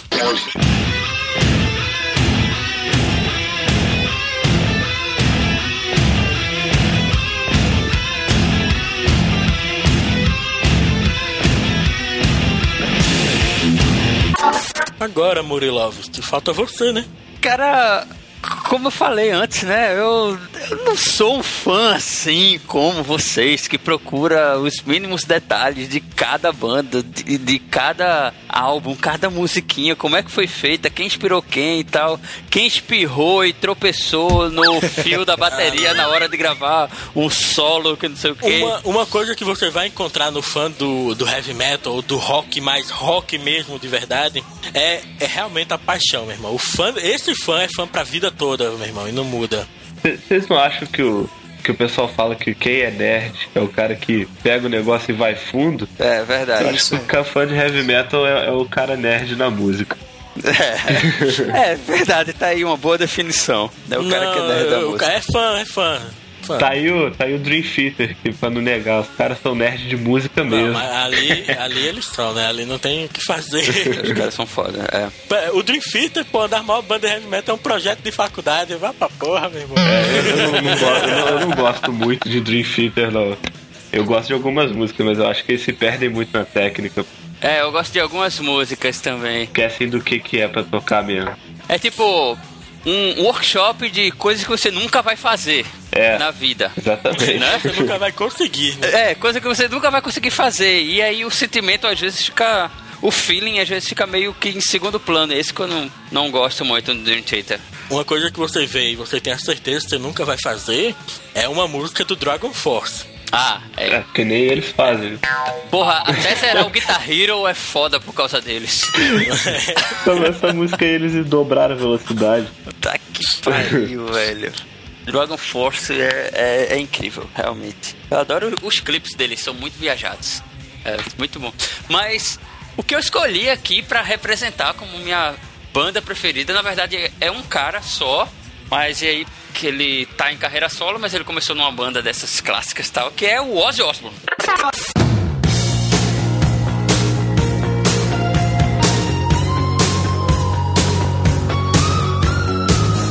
É só o Ozzy. Ozzy. Tio Ozzy, Tio Ozzy, o que come morcegos no café da manhã. no café da manhã, o que arranca a cabeça de pombas vivas e joga pros jornalistas tomarem um banho. É, essa é uma lenda foda. Tu sabe a É. história do morcego, né? A história Ah, real. Então, a lenda é a do morcego. Porque a história é que ele tava lá fazendo um show e tal, ele, como sempre, estava muito chapado. E a galera tinha a mania de mandar. de jogar bichinho de pelúcia, jogar rosa, jogar. jogar a porra toda no palco e tal. Só não jogavam calcinha, porque aí só provando. Mas. Teve uma hora que E pro Axel, hein? é, pro Axel, é, Pro pro Axel, Axel, é verdade. E aí teve uma hora que ele sentiu um negócio bater nele e quando ele olhou assim, disse, ah, um morcego de pelúcia. Vou tirar a onda aqui, vocês não gostam tanto de me chamar de satanista, então vou fazer um número pra chocar todo mundo. E pegou e meteu a, a dentada na cabeça do, do morcego e puxou. Quando ele puxou, ele disse que ele sentiu Que aquele sanguinho. negócio quente assim na boca tal e ainda fez né um, um caô tal porque ah, já que eu tô aqui então foda-se mas a galera da produção enlouqueceu pegou ele e um pouquinho depois é, acabou o show e mandou pro hospital e levou um monte de de Digestão. injeção antirrábica antirrábica, antitetânica caralho a quatro e tal Antivampírica, tudo. É, Cara, o cara é muito sinistro, velho. Porque pra um morcego bater em alguma coisa, o cara não é de Deus, velho. é verdade Nessa biografia que você tinha falado dele, Eu Sou Ozzy, ele fala que nos shows dele o nego ia tudo com roupa, tipo, como se fosse num culto satânico mesmo. E É, ele é passava, verdade. ele passava pelos caras e ficava. Ele ficava assustado com os caras. É, e ele, ele tirava muita onda com a galera, dizia, ah, vamos, vamos lá dar autógrafo pra aqueles loucos, não sei o que, que me dão medo e tal. O nego levava bicho morto pra lá mesmo. Ele encarnou agora o personagem do Príncipe das Trevas, né, velho? Sim, sim. Tanto que tem até uma participação dele naquele filme do Adam Sandler, em que ele é o filho do, do demônio. E no final, a arma secreta é o cara chamar o Ozzy pra poder comer a. a arrancar a cabeça do, do chefão do, do final do filme. Que foda. É. E aí é engraçado é que isso teve uma repercussão tão, tão foda assim que nesse, no livro dele, na biografia, ele conta que algum tempo depois eh, chamaram ele pra ir pra uma tipo. Não era uma coletiva de imprensa, era uma reunião com os empresários, alguma coisa assim, eu não lembro bem os detalhes, mas que tava tudo certo pra ele abrir uma caixa que ia ter algumas pombas pombinhas branquinhas, bonitinhas tal, da paz, e ele ia pegar as pombinhas e ia jogar, tipo, naquele símbolo lá de paz, que pra elas saírem voando e tal. Só que aí ele, muito louco, disse: Ah, vou emplacar mais uma. e dessa vez ele fez de propósito, pegou uma pombinha e jogou pra voar, e pegou a outra e tacou lá dentada e arrancou a cabeça da, da pomba. E todo mundo ficou horrorizado e foi uma merda, assim, porque a galera ficou puta com ele, porque não eram fãs que estavam ali na reunião e tal, tinham uns jornalistas e, se eu não me engano, eram os empresários, assim, a galera da produtora e tal. Era pra falar de um negócio muito mais profissional, porque se fosse com fãs, talvez tivesse Ah, dado certo. né? loucura, né, velho? pois é. Mas, mas também, cara, eles não ajudam, né, Reque? Pra você ver, o Sabbath, né, que é um feriado comemorativo judeu, eles botam o nome da música de Black Sabbath. A primeira música, também chamada Black Sabbath, Sim. É, é com um, um intervalo de notas que a igreja denominou como acorde do diabo. Porra, eles também não ajudam, né? É verdade. Você pega a NIB, né? A letra da NIB. Uh, My name is Lucifer, please take my hand.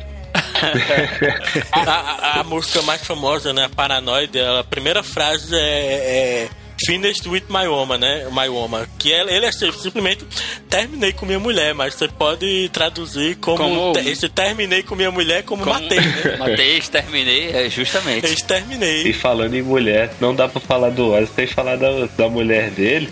Que ape- a- apesar de todo, muita gente odiar ela, ela aparece muito, cara, pela biografia dele, você vê que ele já tava morto há muito tempo, se não fosse ela. Verdade. Ah, ele Ela- fala ela isso, não é cara, Yoko. que tipo, se não fosse ela, é, é, justamente, ela é o anticristo da Yoko, né? É verdade. Ela é, é, é o total oposto. Se não fosse a Sharon, ele não estaria aqui nem tão cedo. Se não fosse a Sharon e se não fosse os poderes sobrenaturais dele, né? Na veja só, a, a imagem que, que eu tenho de Ozzy, né?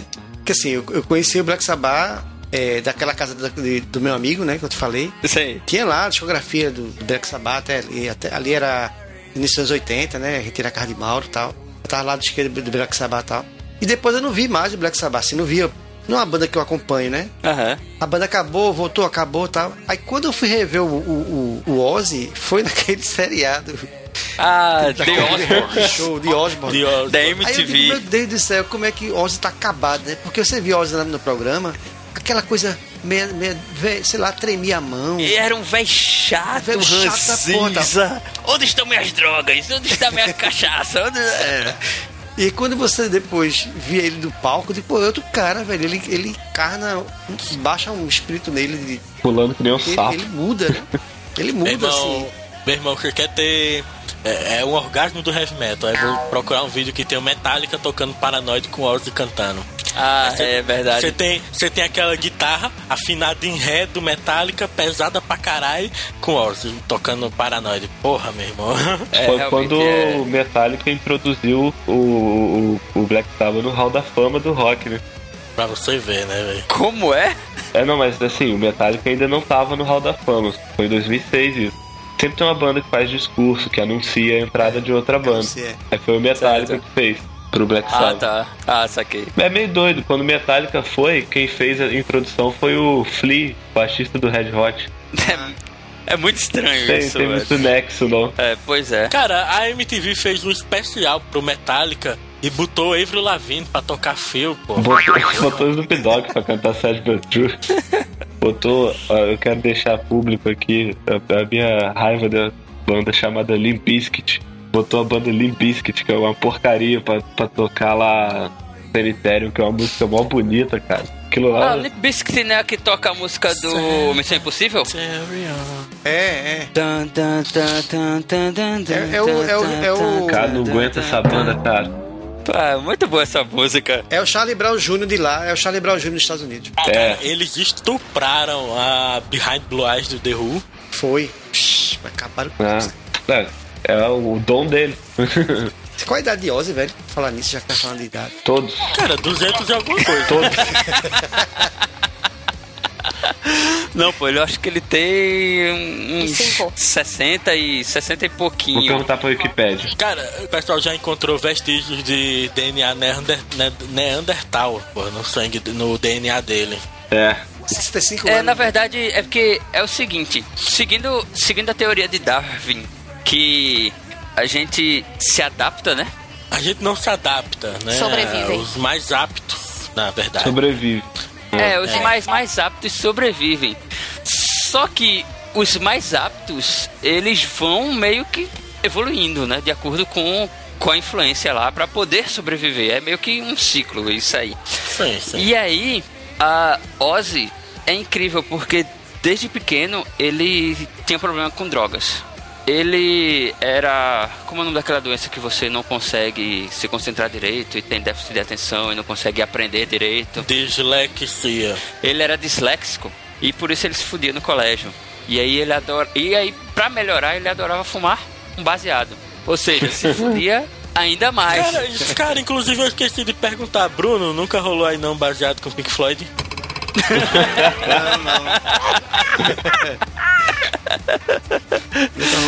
Então, aí Ozzy, ele era nessa, né? De só baseado, não sei o que. Só que ele, quando ele começou com o Black Sabbath, era uma pressão muito grande e ele não podia, tá- ele tinha que acompanhar o ritmo da galera.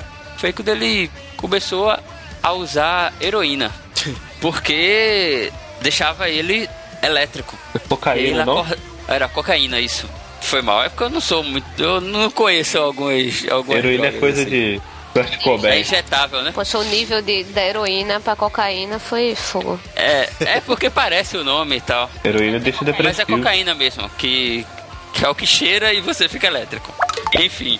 Aí ele, assim que acordava, ele tomava umas doses lá de, de vodka e já cheirava uma carreira de póquer para ficar para ficar elétrico e dar conta de, das entrevistas e, e da, da correria tal, e viagem, não sei o que. Quando ia chegando no show, ele já tava meio acabado. Aí ele pegava e tomava uns uma barbitúricos, sei lá, esses que são remédios mesmo que o psiquiatra passava e tal, que era para ele conseguir se concentrar, né? Que ele já tava agitado demais. E para terminar o dia, como ele já tava muito louco, muito bêbado e elétrico ao extremo, ele fumava um baseado que era para conseguir relaxar e dormir. Aí dormia muito pouco por causa da correria e já acordava e nessa. Décadas vivendo desse jeito fizeram com que o corpo dele se adaptasse. E aí teve um- uma pesquisa, é até famoso isso, é por isso que ele é considerado o, primeiro X-Men do, do mundo real, que uma universidade inglesa, eu não lembro o nome agora, fez um mapeamento genético do Ozzy e descobriu alguns genes mutantes. Genes mutantes, não o gene X do, dos X-Men, mas tipo, alguns genes que, que são diferentes, que eles nunca tinham visto, né, no, no DNA humano comum. E aí eles até hoje fazem uma série de, de pesquisas tal para ver se encontram o, alguma relação do estilo de vida que ele leva e da quantidade de drogas que ele, que ele consome, no nível que ele consome e com essa alteração, né, genética, por assim dizer. Ele pode ser uma nova espécie de ser humano, né? É, pois é. Se tivesse viver à base de droga. Não, cara, mas o Ozzy, ele tem altas histórias super Pô, ele, ele é sobrevivente Fodas, igual a- assim. a- ao guitarrista dos Stones, Kate né? Richards, é. Kate Richards, é o cara que... É, é E justamente. O Kate Richards tem uma lenda que ele já trocou o sangue dele, né? É, a lenda, essa lenda. Quer dizer, eu acho que é lenda, né? Vai ver que ele também é, é um, é um mutante, né? Vai ver, né? Ele chegou Chegou lá e mutante fez uma. também. É, Ele pode ter feito um- uma hemodiálise pra dar uma filtrada, porque não tava mais aguentando. Sei lá. Pelo menos o Kit Richard não quebrou o pescoço. Ozzy sofreu um, acidente numa dessas separações aí com. Uma dessas brigas com, pesadas com a Sharon. Ele foi pros Alpes suíços e foi esquiar, né? Não, não é Não, esquiar, porque foi- é num. É tipo daquele jet ski do gelo, esqueci o nome agora. Ah, Snow alguma coisa. é. É, é um negócio desse aí, uma máquina dessa daí, que parece um jet ski, só que é pro gelo. E ele sofreu um acidente que quebrou o pescoço e teve que ser retirado lá de, de helicóptero e tal, fez cirurgia, não sei o que. E tá vivo. E tá Isso. vivo. Aprende sem isso, nenhuma sequela. Se for as drogas. Mas você sabe que essa lenda de quebrar o pescoço você morre na hora, né? Que nem tem em filme. Primeiro que aquele. Você virar a cabeça ali você não quebra o pescoço, né? E quebrar o pescoço é como quebrar qualquer outro osso. Só que ali você fica inconsciente, mas não é garantia que vai morrer, não. Não, só que você É pode tipo, é quebrar. tipo o Neymar quebrar, fraturar a coluna e todo mundo já dizer, ah, ficou tetra. É, ele foi buscar o Edson e quase ficou Puta tetra, que né? pariu. Murilo tava demorando essa. Vamos mudar de assunto, por favor. Pois é, só que aí, não, só que aí o lance é justamente isso, né? Depende do nível de de ah, como é? A grande questão é porque ele não é, lesionou a medula, né? É, justamente, Você Sim, de- é fica verdade. paraplégico ou morre se lesionar a medula. é, depende Ah, do nível da lesão, né? Cara, ali você ficava exoclégico, cara. Depende, depende de você ser o Ozzy ou não. Pois é.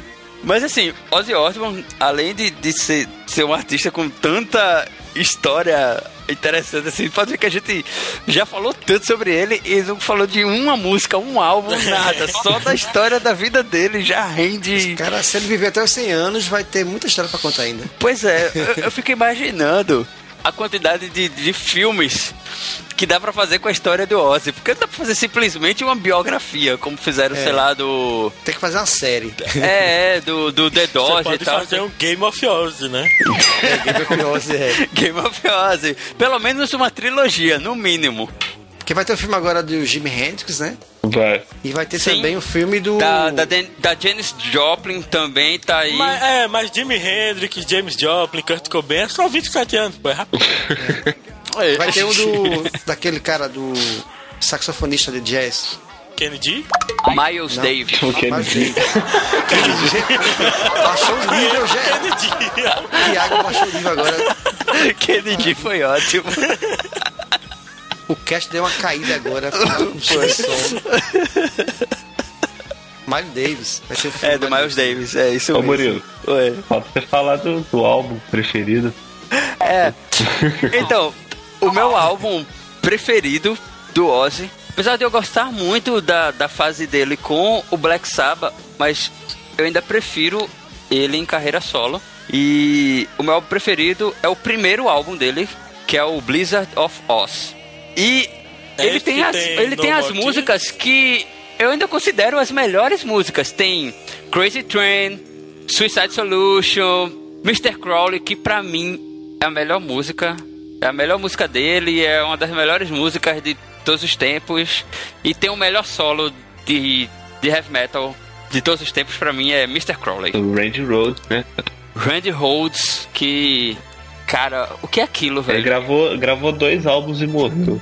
Ele só Cara. gravou dois álbuns. A carreira do Randy Rhodes começou praticamente com o Ozzy, porque antes disso ele só tinha vindo de, de uma bandinha lá Ah, tal. Quiet Riot. Então, É, é, que não chegou nem a ter sucesso mundial e Ah. tal. Foi uma descoberta mesmo do Ozzy. Trabalhou dois anos com Ozzy. Gravou dois discos e morreu. Caraca, aí o Ozzy olha pra ele, né? Não sabe de nada, inocente.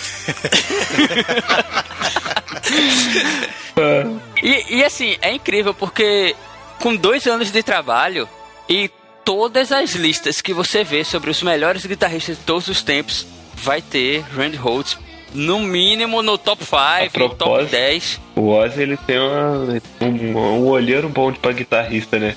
Que É depois verdade. teve depois o, Jake Lee no, no Barker the Moon, que é um cara que manda muito também, e depois veio Sim. o Zack Wild, cara. Que é o segundo cara que, que eu mais gosto, assim. Mas, eu- cara, vou- o cara é o príncipe das trevas. Você queria o quê? É verdade. Acho Meu- que meu irmão, ele, você sabe a ele música... já tem uma visão além do alcance, né? Você sabe que aquela... Com essa música No More Tears, né? Sim. Você sabe que essa música é sobre sexo anal, né? É? É, sabia não. É, sem mais lágrimas. Isso aí eu não sabia. É sério, vai ler Isso é uma piada, tem que. Léo é tem que piada, botar não um é piada. no, no final. Não é piada, é sé- é sério. ok. Ó, é só uma aí. curiosidade triste, assim. Não, pera aí, deixa eu falar aqui a primeira, primeira linha da No More Tears aqui. Tradução. A luz na janela é uma rachadura no céu. Opa. tá bom, não vamos mais falar disso, até porque tem meninas no recinto. Estou calada, mas estou ouvindo. Pois é. É, a letra é. é, dá, pra, dá pra entender a letra assim mesmo. Não vou falar mais nada não. preciso, preciso reanalisar essa, essa letra. Ah, eu tenho uma. te- Tenho uma curiosidade, assim, que. Eu tenho, eu tenho alguns amigos, né, que viajam e tal, sei lá, a gente tá em Recife, os caras vão pra Lula Palusa, vão pra Rock in Rio, vão pra outros países e tal, pra poder ir pra algum show pra curtir a banda deles. E eu nunca tive vontade, primeiro eu nunca tive dinheiro, né, segundo eu nunca tive vontade de, de fazer isso, assim. E a única banda que, o único cara, assim, que eu dizia, ah, se um dia eu tiver grana e surgir a oportunidade, eu viajo pra onde for, dentro da- das condições, pra assistir, pra ver o show ao vivo e tal. O único cara é Ozzy Osbourne. E de preferência se for o Black Sabbath. E aí que ano passado teve o lançamento do álbum 13, que reuniu a formação clássica né, do, do Black Sabbath. E eles fizeram alguns shows aqui no, no Brasil e na América do Sul tal. Teve uma turnê mundial. E aí eu quase fui no show. Eu cheguei a comprar os ingressos, mas por conta de, de um problema que teve com, com meu pai e tal, questão de, de saúde e muitas outras coisas, eu terminei desistindo de ir. E é fogo, porque é uma, da- é uma das coisas que eu, que eu mais me arrependo, assim, de, de ter feito na vida. Porque assim, beleza, eu sei que, pô, é meu pai e tal, não sei o que. Provavelmente se tivesse acontecido de novo, se eu tivesse voltado no tempo, eu não teria feito. Mas é uma da- da- das coisas que eu mais penso assim, porra, velho, por que aconteceu isso? Por que eu queria tanto ir, sabe? Eu também quase fui, não, não consegui, cara. Ah, Complicado. É, e, e eu nunca tinha pensado assim. Foi pela primeira vez eu disse, não, eu me organizei, comprei com trocentos meses, mais de seis meses eu acho, não foi de, de, de antecedência que eles venderam os ingressos e ainda bem que foi que aconteceu o problema antes de eu ter comprado passagem e hospedagem. É. Porque senão, senão o prejuízo tinha sido maior. maior. É verdade. Foi bom porque eu peguei essa grana que eu iria usar como, passagem e hospedagem e usei pra para outras coisas pra, que envolviam esse, esse problema aí que teve com meu pai.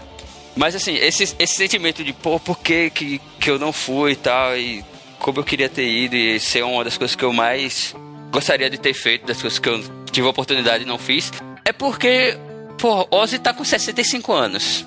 Os caras tão, são todos mais velhos. Se eu não me engano, o Ozzy é- era o caçula do, do Black Sabbath. O Wyoming tá com câncer. O Wyoming tá É, com câncer. Tá com câncer. É. Pra concluir a turnê, já foi super complicada, porque o baterista não conseguiu terminar, porque teve, teve problemas, foi substituído. O, o baixista também teve problemas de saúde durante a, durante a turnê, foi super complicado, então talvez seja uma oportunidade que não volte, sabe? É, Eu, pra minha banda preferida era nem Pink Floyd quando acabou. É. Complicado ter show, né? E assim, ele, quando, quando o, o Walter veio fazer o show do Wall em São Paulo, acho que dois anos atrás, acho. Eu tentei programar pra ir, mas não deu. Eu tava pensando que deve, assim, isso tem todo o glamour, né, de você ser um astro do rock, mas a saúde desses caras deve se destruir, né? Você não dormir bem, tá? Pois é, Cada é. dia num fuso horário diferente, a alimentação vai pro lixo, né? A qualidade. Justamente. Eu não sei como a galera do Iron Maiden consegue, pô. É porque eles. É, realmente ali é porque eles se cuidam muito, né? Eles têm um cuidado absurdo. E assim, os caras ainda conseguem, tipo, ganhar Grammy de melhor apresentação de rock ao Pois é. vivo. Ah, mas também você vai pegar as bandas de hoje em dia, não tem nem ninguém pra bater de frente. né? Essa, essa, essa geração leite com pera é, é, é foda. complicado. Cara, é café com leite, cara. Você vê aquelas bandas que, que teve o Lula Palusa agora, né? Aí tem aquelas bandinhas que, que toca de tarde mesmo, essas bandas novas. Você assim, meu Deus, isso dá pena. Até É, da cara, noite. tudo que a gente falou agora foi dos anos 80 pra trás. Assim, dos anos 2000 pra cá, eu acho, eu só consigo listar o System of a Down como uma banda que daqui a 30, 40 anos vai ser lembrada como uma banda marcante É, dessa verdade. época. Verdade. Eu também, pra mim, eu cito o Ghost, que eu gosto muito. Mas também é uma banda, é uma banda que pouca gente gosta. Tá, Eu nunca nem ouvi falar É de como dois- é é Não nome. conheço essa, não. É aquela banda que tocou no Rock in Rio, que eu tava lá. Posso dizer que eu fui no, no show do Metallica. Ah, olha aí. que eu. Foi aquela banda que tinha um papo, aquela toda satânica mesmo. O pessoal não gosta muito, não, mas eu gosto muito. Aham. Depois você é? procura. Ghost? Ghost, fantasma, é. Cara, tanto que quando tu falou a primeira vez, e não agora, lá no, no começo desse cast, eu pensei que era alguma referência assim. Eu disse, não, não é o filme, é melhor ficar calado. Não, não, Não, não, Ghost. era filme. não é não. Depois, Ele eu gosto do Ghost. Aí eu, "Ah, Patrick Swayze. não. É, pois é, eu disse, não, não, é melhor eu ficar calado. O filme também não é ruim, não. Não, o filme é legal. ok. É um bom romance. Saia do meu trem! Até hoje eu lembro desse cara. E aí, eu acho que acho que é isso, né? A gente já conversou demais. Vanessa, você tem alguma banda preferida? Musa do Calypso. Fala do molejão agora. Pô, molejão no meu coração. Olha, se eu não me engano, não salvo tem um post que exibe vários motivos do porquê o molejão é. melhor que o Iron Maiden. É, tem um, É, tem um, tem um tem lance tipo isso mesmo. É, o molejão é melhor que Beatles, eu tenho certeza. Polêmica. Polêmico, E- polêmico. É isso aí, pessoal. Ficamos por aqui com depois de uma declaração dessa do, do João, não tem mais o que falar. É, Olha, se vocês gostavam dos dos posts lá do João e tal, ah, João vai deixar agora o link do novo projeto dele, que ele está abandonando o Geek Café. Um blog sobre o- O Gay Café. Acho justo, desde o começo nunca quis a presença dele. a Vanessa, a Vanessa nunca gostou de Ah, mim. mas os Beatles, vem cá, os Beatles é uma banda, é uma banda legal, assim, tem, tem muita coisa boa, mas também não é hein? É, é, ela é muito superestimada É, o que falam muito, né? Agora vou dar minha opinião sincera do Beatles. Eu não gosto muito deles, tipo assim, com alguns intérpretes. Eu gosto. Tem muita música ali que eu acho muito foda, mas que sempre fica melhor quando é alguém tocando a música, algum cover dele. Ah, saquei. Tipo, Sempre acho. A versão. É. Sempre quando alguém pega pra tocar, fica melhor do que o original. Tipo Roberto Carlos e Nando Reis. É, eu eu, eu É, ouço tipo muito isso. dizer né, que o Beatles é o Backstreet Boys da década dos 60, né? Concordo. Mas, Concordo. mas com a diferença. Mas Backstreet Boys era É mais massa, com a. Olha, aí, chama a banda preferida dela. Pronto, Backstreet Boys. É, Quando é que a- tem o dia do pop, hein? Que, que tá falando do pop. Eu acho justo o dia do pop. O dia do pop? Sim. Back- Pra poder falar de Michael Jackson. Backstreet Ah, Boys é. versus NSYNC. É, A, a diferença dos Beatles pro Backstreet Boys é que ele tinha o John Lennon e o Paul McCartney que quase não sabem compor, né? Não, É, o. George Harrison. Isso dele. É George Harrison. Pois Sim, é, cara, mas o, o Paul McCartney compõe até foda. dormindo, cara. E Yesterdays, a música mais É. regravada da história, o cara compôs dormindo. Só não tem o. O Backstreet Boys era tipo cinco Ringles.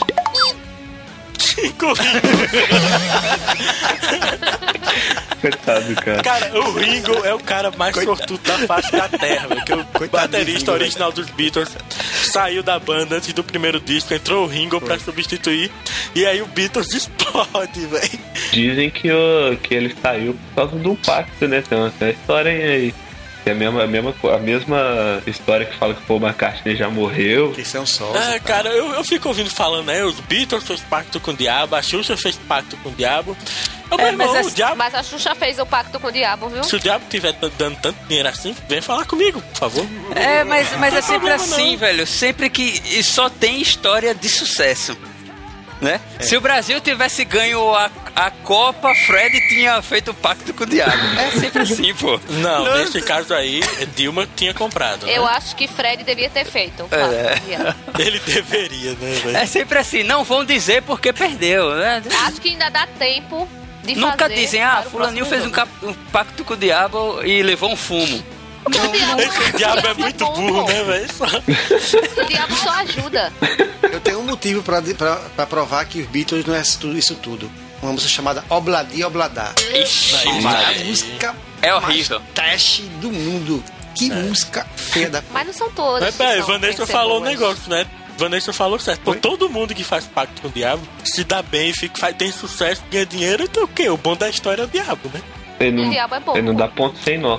E já Como diria diria Raul- que o diabo é o pai do rock. Raul. Eu quero falar agora, Pois né? é. Como diria Raul, o diabo é o pai do rock. É.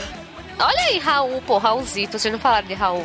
Triste. Cara, se a gente fosse falar a nível de Brasil, aí eu falaria, Raul Seixas é o meu Raul artista Seixas. preferido. Ele e Cazuza. Concordo.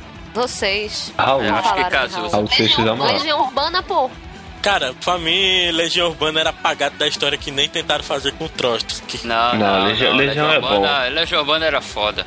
Quando era Pra mim são as três melhores coisas que, que o Brasil já fez. Legião Urbana, Raul e Cazuza. Renato Russo era um excelente compositor, é, mas como intérprete, músicas dele na voz de Eller é muito melhor. Cara, fala em Eller não, que eu lembrei mais uma vez. Eu lembrei de mais uma oportunidade perdida. Tava eu e, e- e Léo Marx. Não lembro quando, mas foi no ano em que ela morreu, só que seis meses antes dela morrer. A gente tava lá, passou na frente de um festival de. Não lembro, tinha. É dessas coisas que toca. Um dia toca forró, no outro dia toca axé, no outro dia toca rock. E era. Rock in Rio. Na, é, era na cidade do Crato, no Ceará. A gente passou lá. Tipo o Festival de Inverno em Garanhuns. É, tipo É. assim, a gente passou lá na frente, aí olhou e tava com a galera assim, e fez, ah, vai tocar o que hoje? Aí disse, ah, vai ter Mastruz com leite, Cássia Eller e, sei lá, chiclete com banana. mistura da porra. Era um negócio, era um negócio desse Tudo nível. a ver, né? Mastruz com leite, Cássia Eller, chiclete com banana. A gente olhou assim e disse, pô, velho, é, Cássia Eller, pô, quem sabe ainda sou a garota. Aí só que aí eu, eu me animei, mas a galera não gostou, não, não ficou muito afim. Eu disse, não, não, deixa pra gente vir amanhã.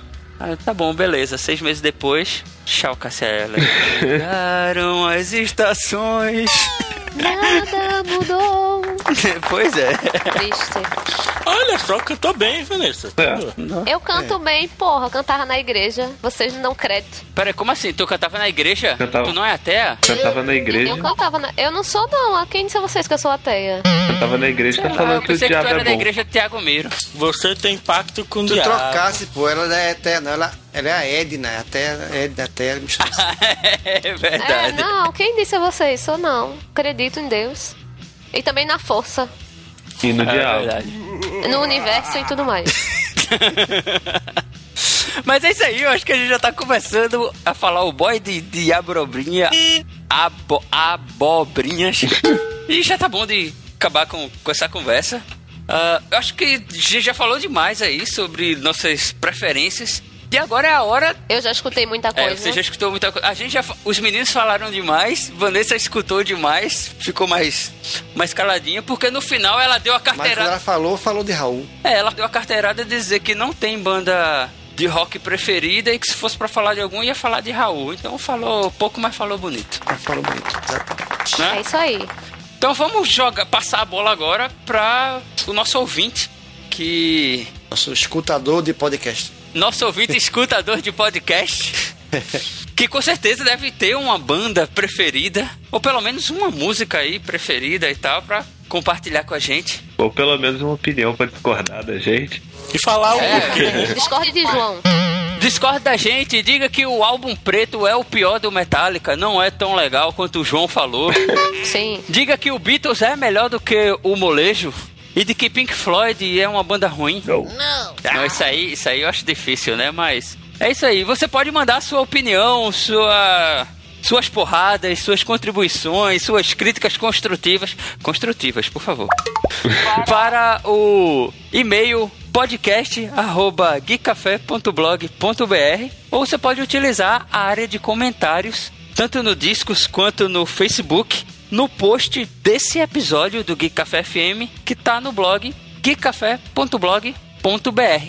A gente espera que mais uma vez ah, você possa contribuir aí com a sua opinião para que essa conversa renda mais e mais, não só no podcast, como também no blog. E no próximo episódio a gente vai estar trazendo os melhores comentários e críticas e sugestões e opiniões e vai falar aí sobre tudo que vocês tiverem para para conversar com a gente. Esquecemos de falar do mito, rapaz, aqui também. O ser gay. Ninguém falou de ser gay. Ser ou não ser? Eis a questão. Como ser assim? gay pegou o Jenny Joplin. O cara, O cara pegou uma mulher há 40 anos e ainda é conhecido por isso, velho. E saiu, Porra. saiu pra zoar com a Jenny Joplin e com o Jimi Hendrix. Vai ter que fazer outro podcast pra falar do resto. Ele usa uma camisa escrita Eu peguei a Jenny Joplin. Eu usaria também. Mas ele pegava tudo, né? O pessoal fala que até a árvore já.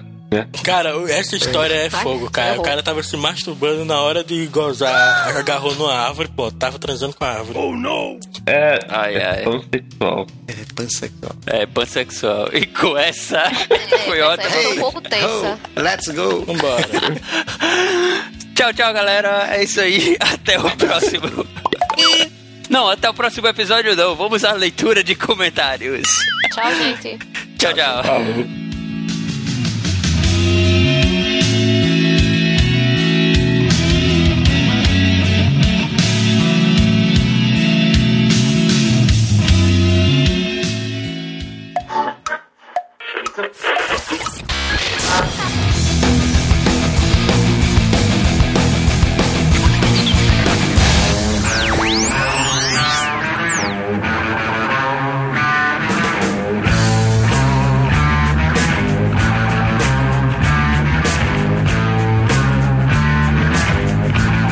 Estamos de volta de novo, mais uma vez, com a sessão de comentários. Que a gente ainda não tem um nome bonitinho pra essa, pra essa sessão, nem pra sessão lá do começo de recadinhos, tá? Você pode É ter verdade. notado isso. que a gente ainda tá pensando, a gente tá, tá mudando e essa questão de nomes não é o nosso forte. É verdade. Então, mas enquanto a gente pensa aí, vai ser a sessão de comentários. Comentários. Padrão. Vai ser o momento em que a gente abre aquela cerveja, deixa o cafezinho um pouquinho de lado e senta pra conversar com os nossos leitores. Você que acabou de ouvir o cast, ficou pensando em alguma coisa legal, ou notou que a gente falou alguma besteira, ou tem alguma coisa pra criticar, críticas construtivas, alguma opinião que você queira compartilhar, você pode fazer de duas formas. Ou você envia um e-mail para podcast@geekcafé.blog.br ou você utiliza a área de comentários desse episódio no nosso blog geekcafé.blog.br. Você pode utilizar tanto os comentários do Discos quanto os comentários do Facebook. A gente vai estar colhendo todos os comentários e vai estar trazendo para cá. Essa semana foi foi uma semana mais fraca, talvez por conta do clima de final de Copa do Mundo, né? Parabéns, Alemanha. parabéns Alemanha. Chupa Argentina, chupa Messi. O pessoal não tava com muita cabeça pra, pra ouvir podcast é. e tal. Mas aí o ouvinte, escutador de podcast, Wesley Guedes, mandou um e-mail pra gente dizendo o seguinte: Bom dia, pessoal. Acabei de escutar o podcast sobre o Batman e agora gostaria de uma recomendação. Li algumas revistas, assisti algumas animações e, claro, joguei os jogos do Batman. Porém, acredito que não conheço o Batman como gostaria de conhecer. Existe uma animação que ilustre todas as sagas de Batman como nos quadrinhos? Tipo, as HQs desde o início, só que em animação? E parabéns pelo trabalho. Rapaz, ah, eu acho que a resposta é não. Até onde vai Pois o meu é. conhecimento, não tem nenhuma. Tu conhece, Bruno? Não, é, na verdade, é, as animações do Batman, né, tanto as séries como os filmes, é, eles focam algumas passagens específicas, são adaptações de algum arco de quadrinhos ou são animações originais. É, o Batman tem uma animação muito boa, né, que, é que a gente comentou no, no, no cast, que é Batman série animada, que são três temporadas, que não tem um episódio que conte a origem do Batman, assim, que tem uma, que retrate o que acontece nos quadrinhos, assim, uma, uma coisa cronológica de começo. É que seja fiel, né? São Fiel, sempre é. adaptações. É, são adaptações, assim. Tem uma animação que é o, pr- o primeiro longa-metragem animado do Batman, nesse estilo do, da série animada, né? aquele Batman do queixão, é Batman Máscara do Fantasma, que não é uma adaptação do quadrinho, tá certo? Mas ele se passa pouco antes do Bruce Wayne se tornar o Batman. Ele já voltou para, ele já tá na cidade, ele já é o cara mais adulto, né? Ele tá procurando um meio de combater o crime e aí tem uma, uma determinada passagem da história que ele termina vestindo primeiro, ele veste pela primeira vez a roupa do morcego. Então, assim, esse é, é uma animação interessante. Se você não conhece, acha legal assistir, que é Batman Máscara do Fantasma. E tem uma animação que veio depois do- da série animada, que é O Batman, né? que é a segunda série animada do Batman, que é um estilo diferente, não tem aquele, não é Batman do queixão quadrado, é outro, outro, outro traço, né? outro design, que é um design até que eu não gosto muito. E essa série, ela se passa no início da carreira do Batman. Tanto que o primeiro episódio, ele fica bem claro que ele é uma pessoa, é um herói inexperiente, né? Tá aprendendo as coisas ainda. A polícia ainda fica meio desconfiado com ele. E esse episódio é quando aparece o Coringa pela primeira vez, quando ele conhece o Coringa. Como curiosidade, acho interessante, mas não é fiel ao quadrinho. Então, assim, então pela a sua pergunta, né? Se existe, se existe uma animação que ilustre todas as sagas do Batman como nos quadrinhos, né? que é uma Coisa cronológica. A resposta é não. É, não tem. Mas eu aconselharia você ver essas duas indicações. Pois é. Então é isso. Valeu, obrigado pelo comentário, Wesley. Valeu, obrigado pelo comentário, Wesley. Espero ver você mais vezes por aqui, mandando suas opiniões, pedindo dicas ou dando dicas pra gente e tal. Porque aqui também é uma via de mão dupla, né? Tem comentários que chegam que ensinam muito a gente, né? Tal. O cara fala, ah, vocês falaram sobre isso, isso e isso, mas sabia que existe tal coisa. Pô, não sabia. Pois é. E a gente termina aprendendo, né, junto. Isso é, Aham. isso é legal. É, esse foi o único comentário da semana do Wesley Guedes. E esperamos que essa semana tenha mais comentários, que Sim, você que está ouvindo se anime para compartilhar sua opinião com a gente. Você também pode entrar em contato com a gente através do nosso Twitter. Tem o Twitter oficial do blog, que é o arroba geekcafeblog. Tem o meu Twitter, que é o Murilo underline underline Lima. Hã? É, pois é. São dois. Underline, underline. São dois underlines, porque mesmo entrando em 2008, eu acho que eu entrei no, no Twitter, já tinha o Murilo Lima, já tinha o Murilo underline Lima, já tinha um monte, tudo que eu queria. M Lima já tinha e tal. Pô, galera, Murilos são early adopters com Não, força, né? É por isso que o meu, o meu é o arroba macaxeira geral, que é o no- nome do meu blog, né, pessoal. Mas eu queria colocar o meu nome. Só que, por incrível que pareça, eu estudei durante, durante toda a minha vida escolar. Eu nunca estudei com nenhum. Nunca teve um Bruno na minha sala. Eu era o único Bruno, desde que eu lembro de jardim, de infância, sei lá, até a universidade, pós-graduação, Aham. mestrado. Nunca teve um Bruno na minha sala. Aí quando eu criei o danado do blog, que, que abre o Twitter, né? Que tem um Twitter, eu digo, pronto, botar Bruno Alves. Aí foi quando eu comecei a descobrir que tem um monte de Bruno Alves famoso por aí. Tipo, tem um jogador de Portugal, Pois que é é. Bruno Alves, que é famoso. Tem o Bruno Alves, que é um dos primeiros blogueiros, né? Um cara até conhecido, é, que tem um blog agora que eu esqueci o nome, mas bem famoso. Tem um monte de Bruno Alves por aí. Aí eu tive que botar na caixeira geral. Então, o arroba do Bruno é o arroba macaxeira geral. Além disso, tem o nosso Facebook, que é o facebook.com barra geekcafeblog, que é o facebook.com barra geekcafeblog. E também tem o nosso Google Plus.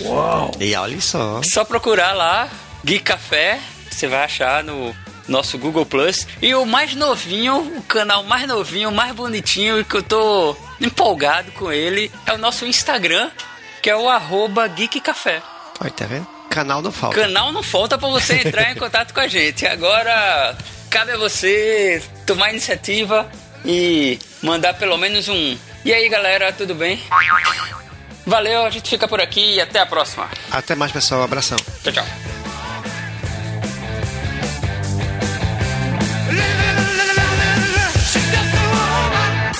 Podcast editado por Léo Marx. Em São Marcos Studio.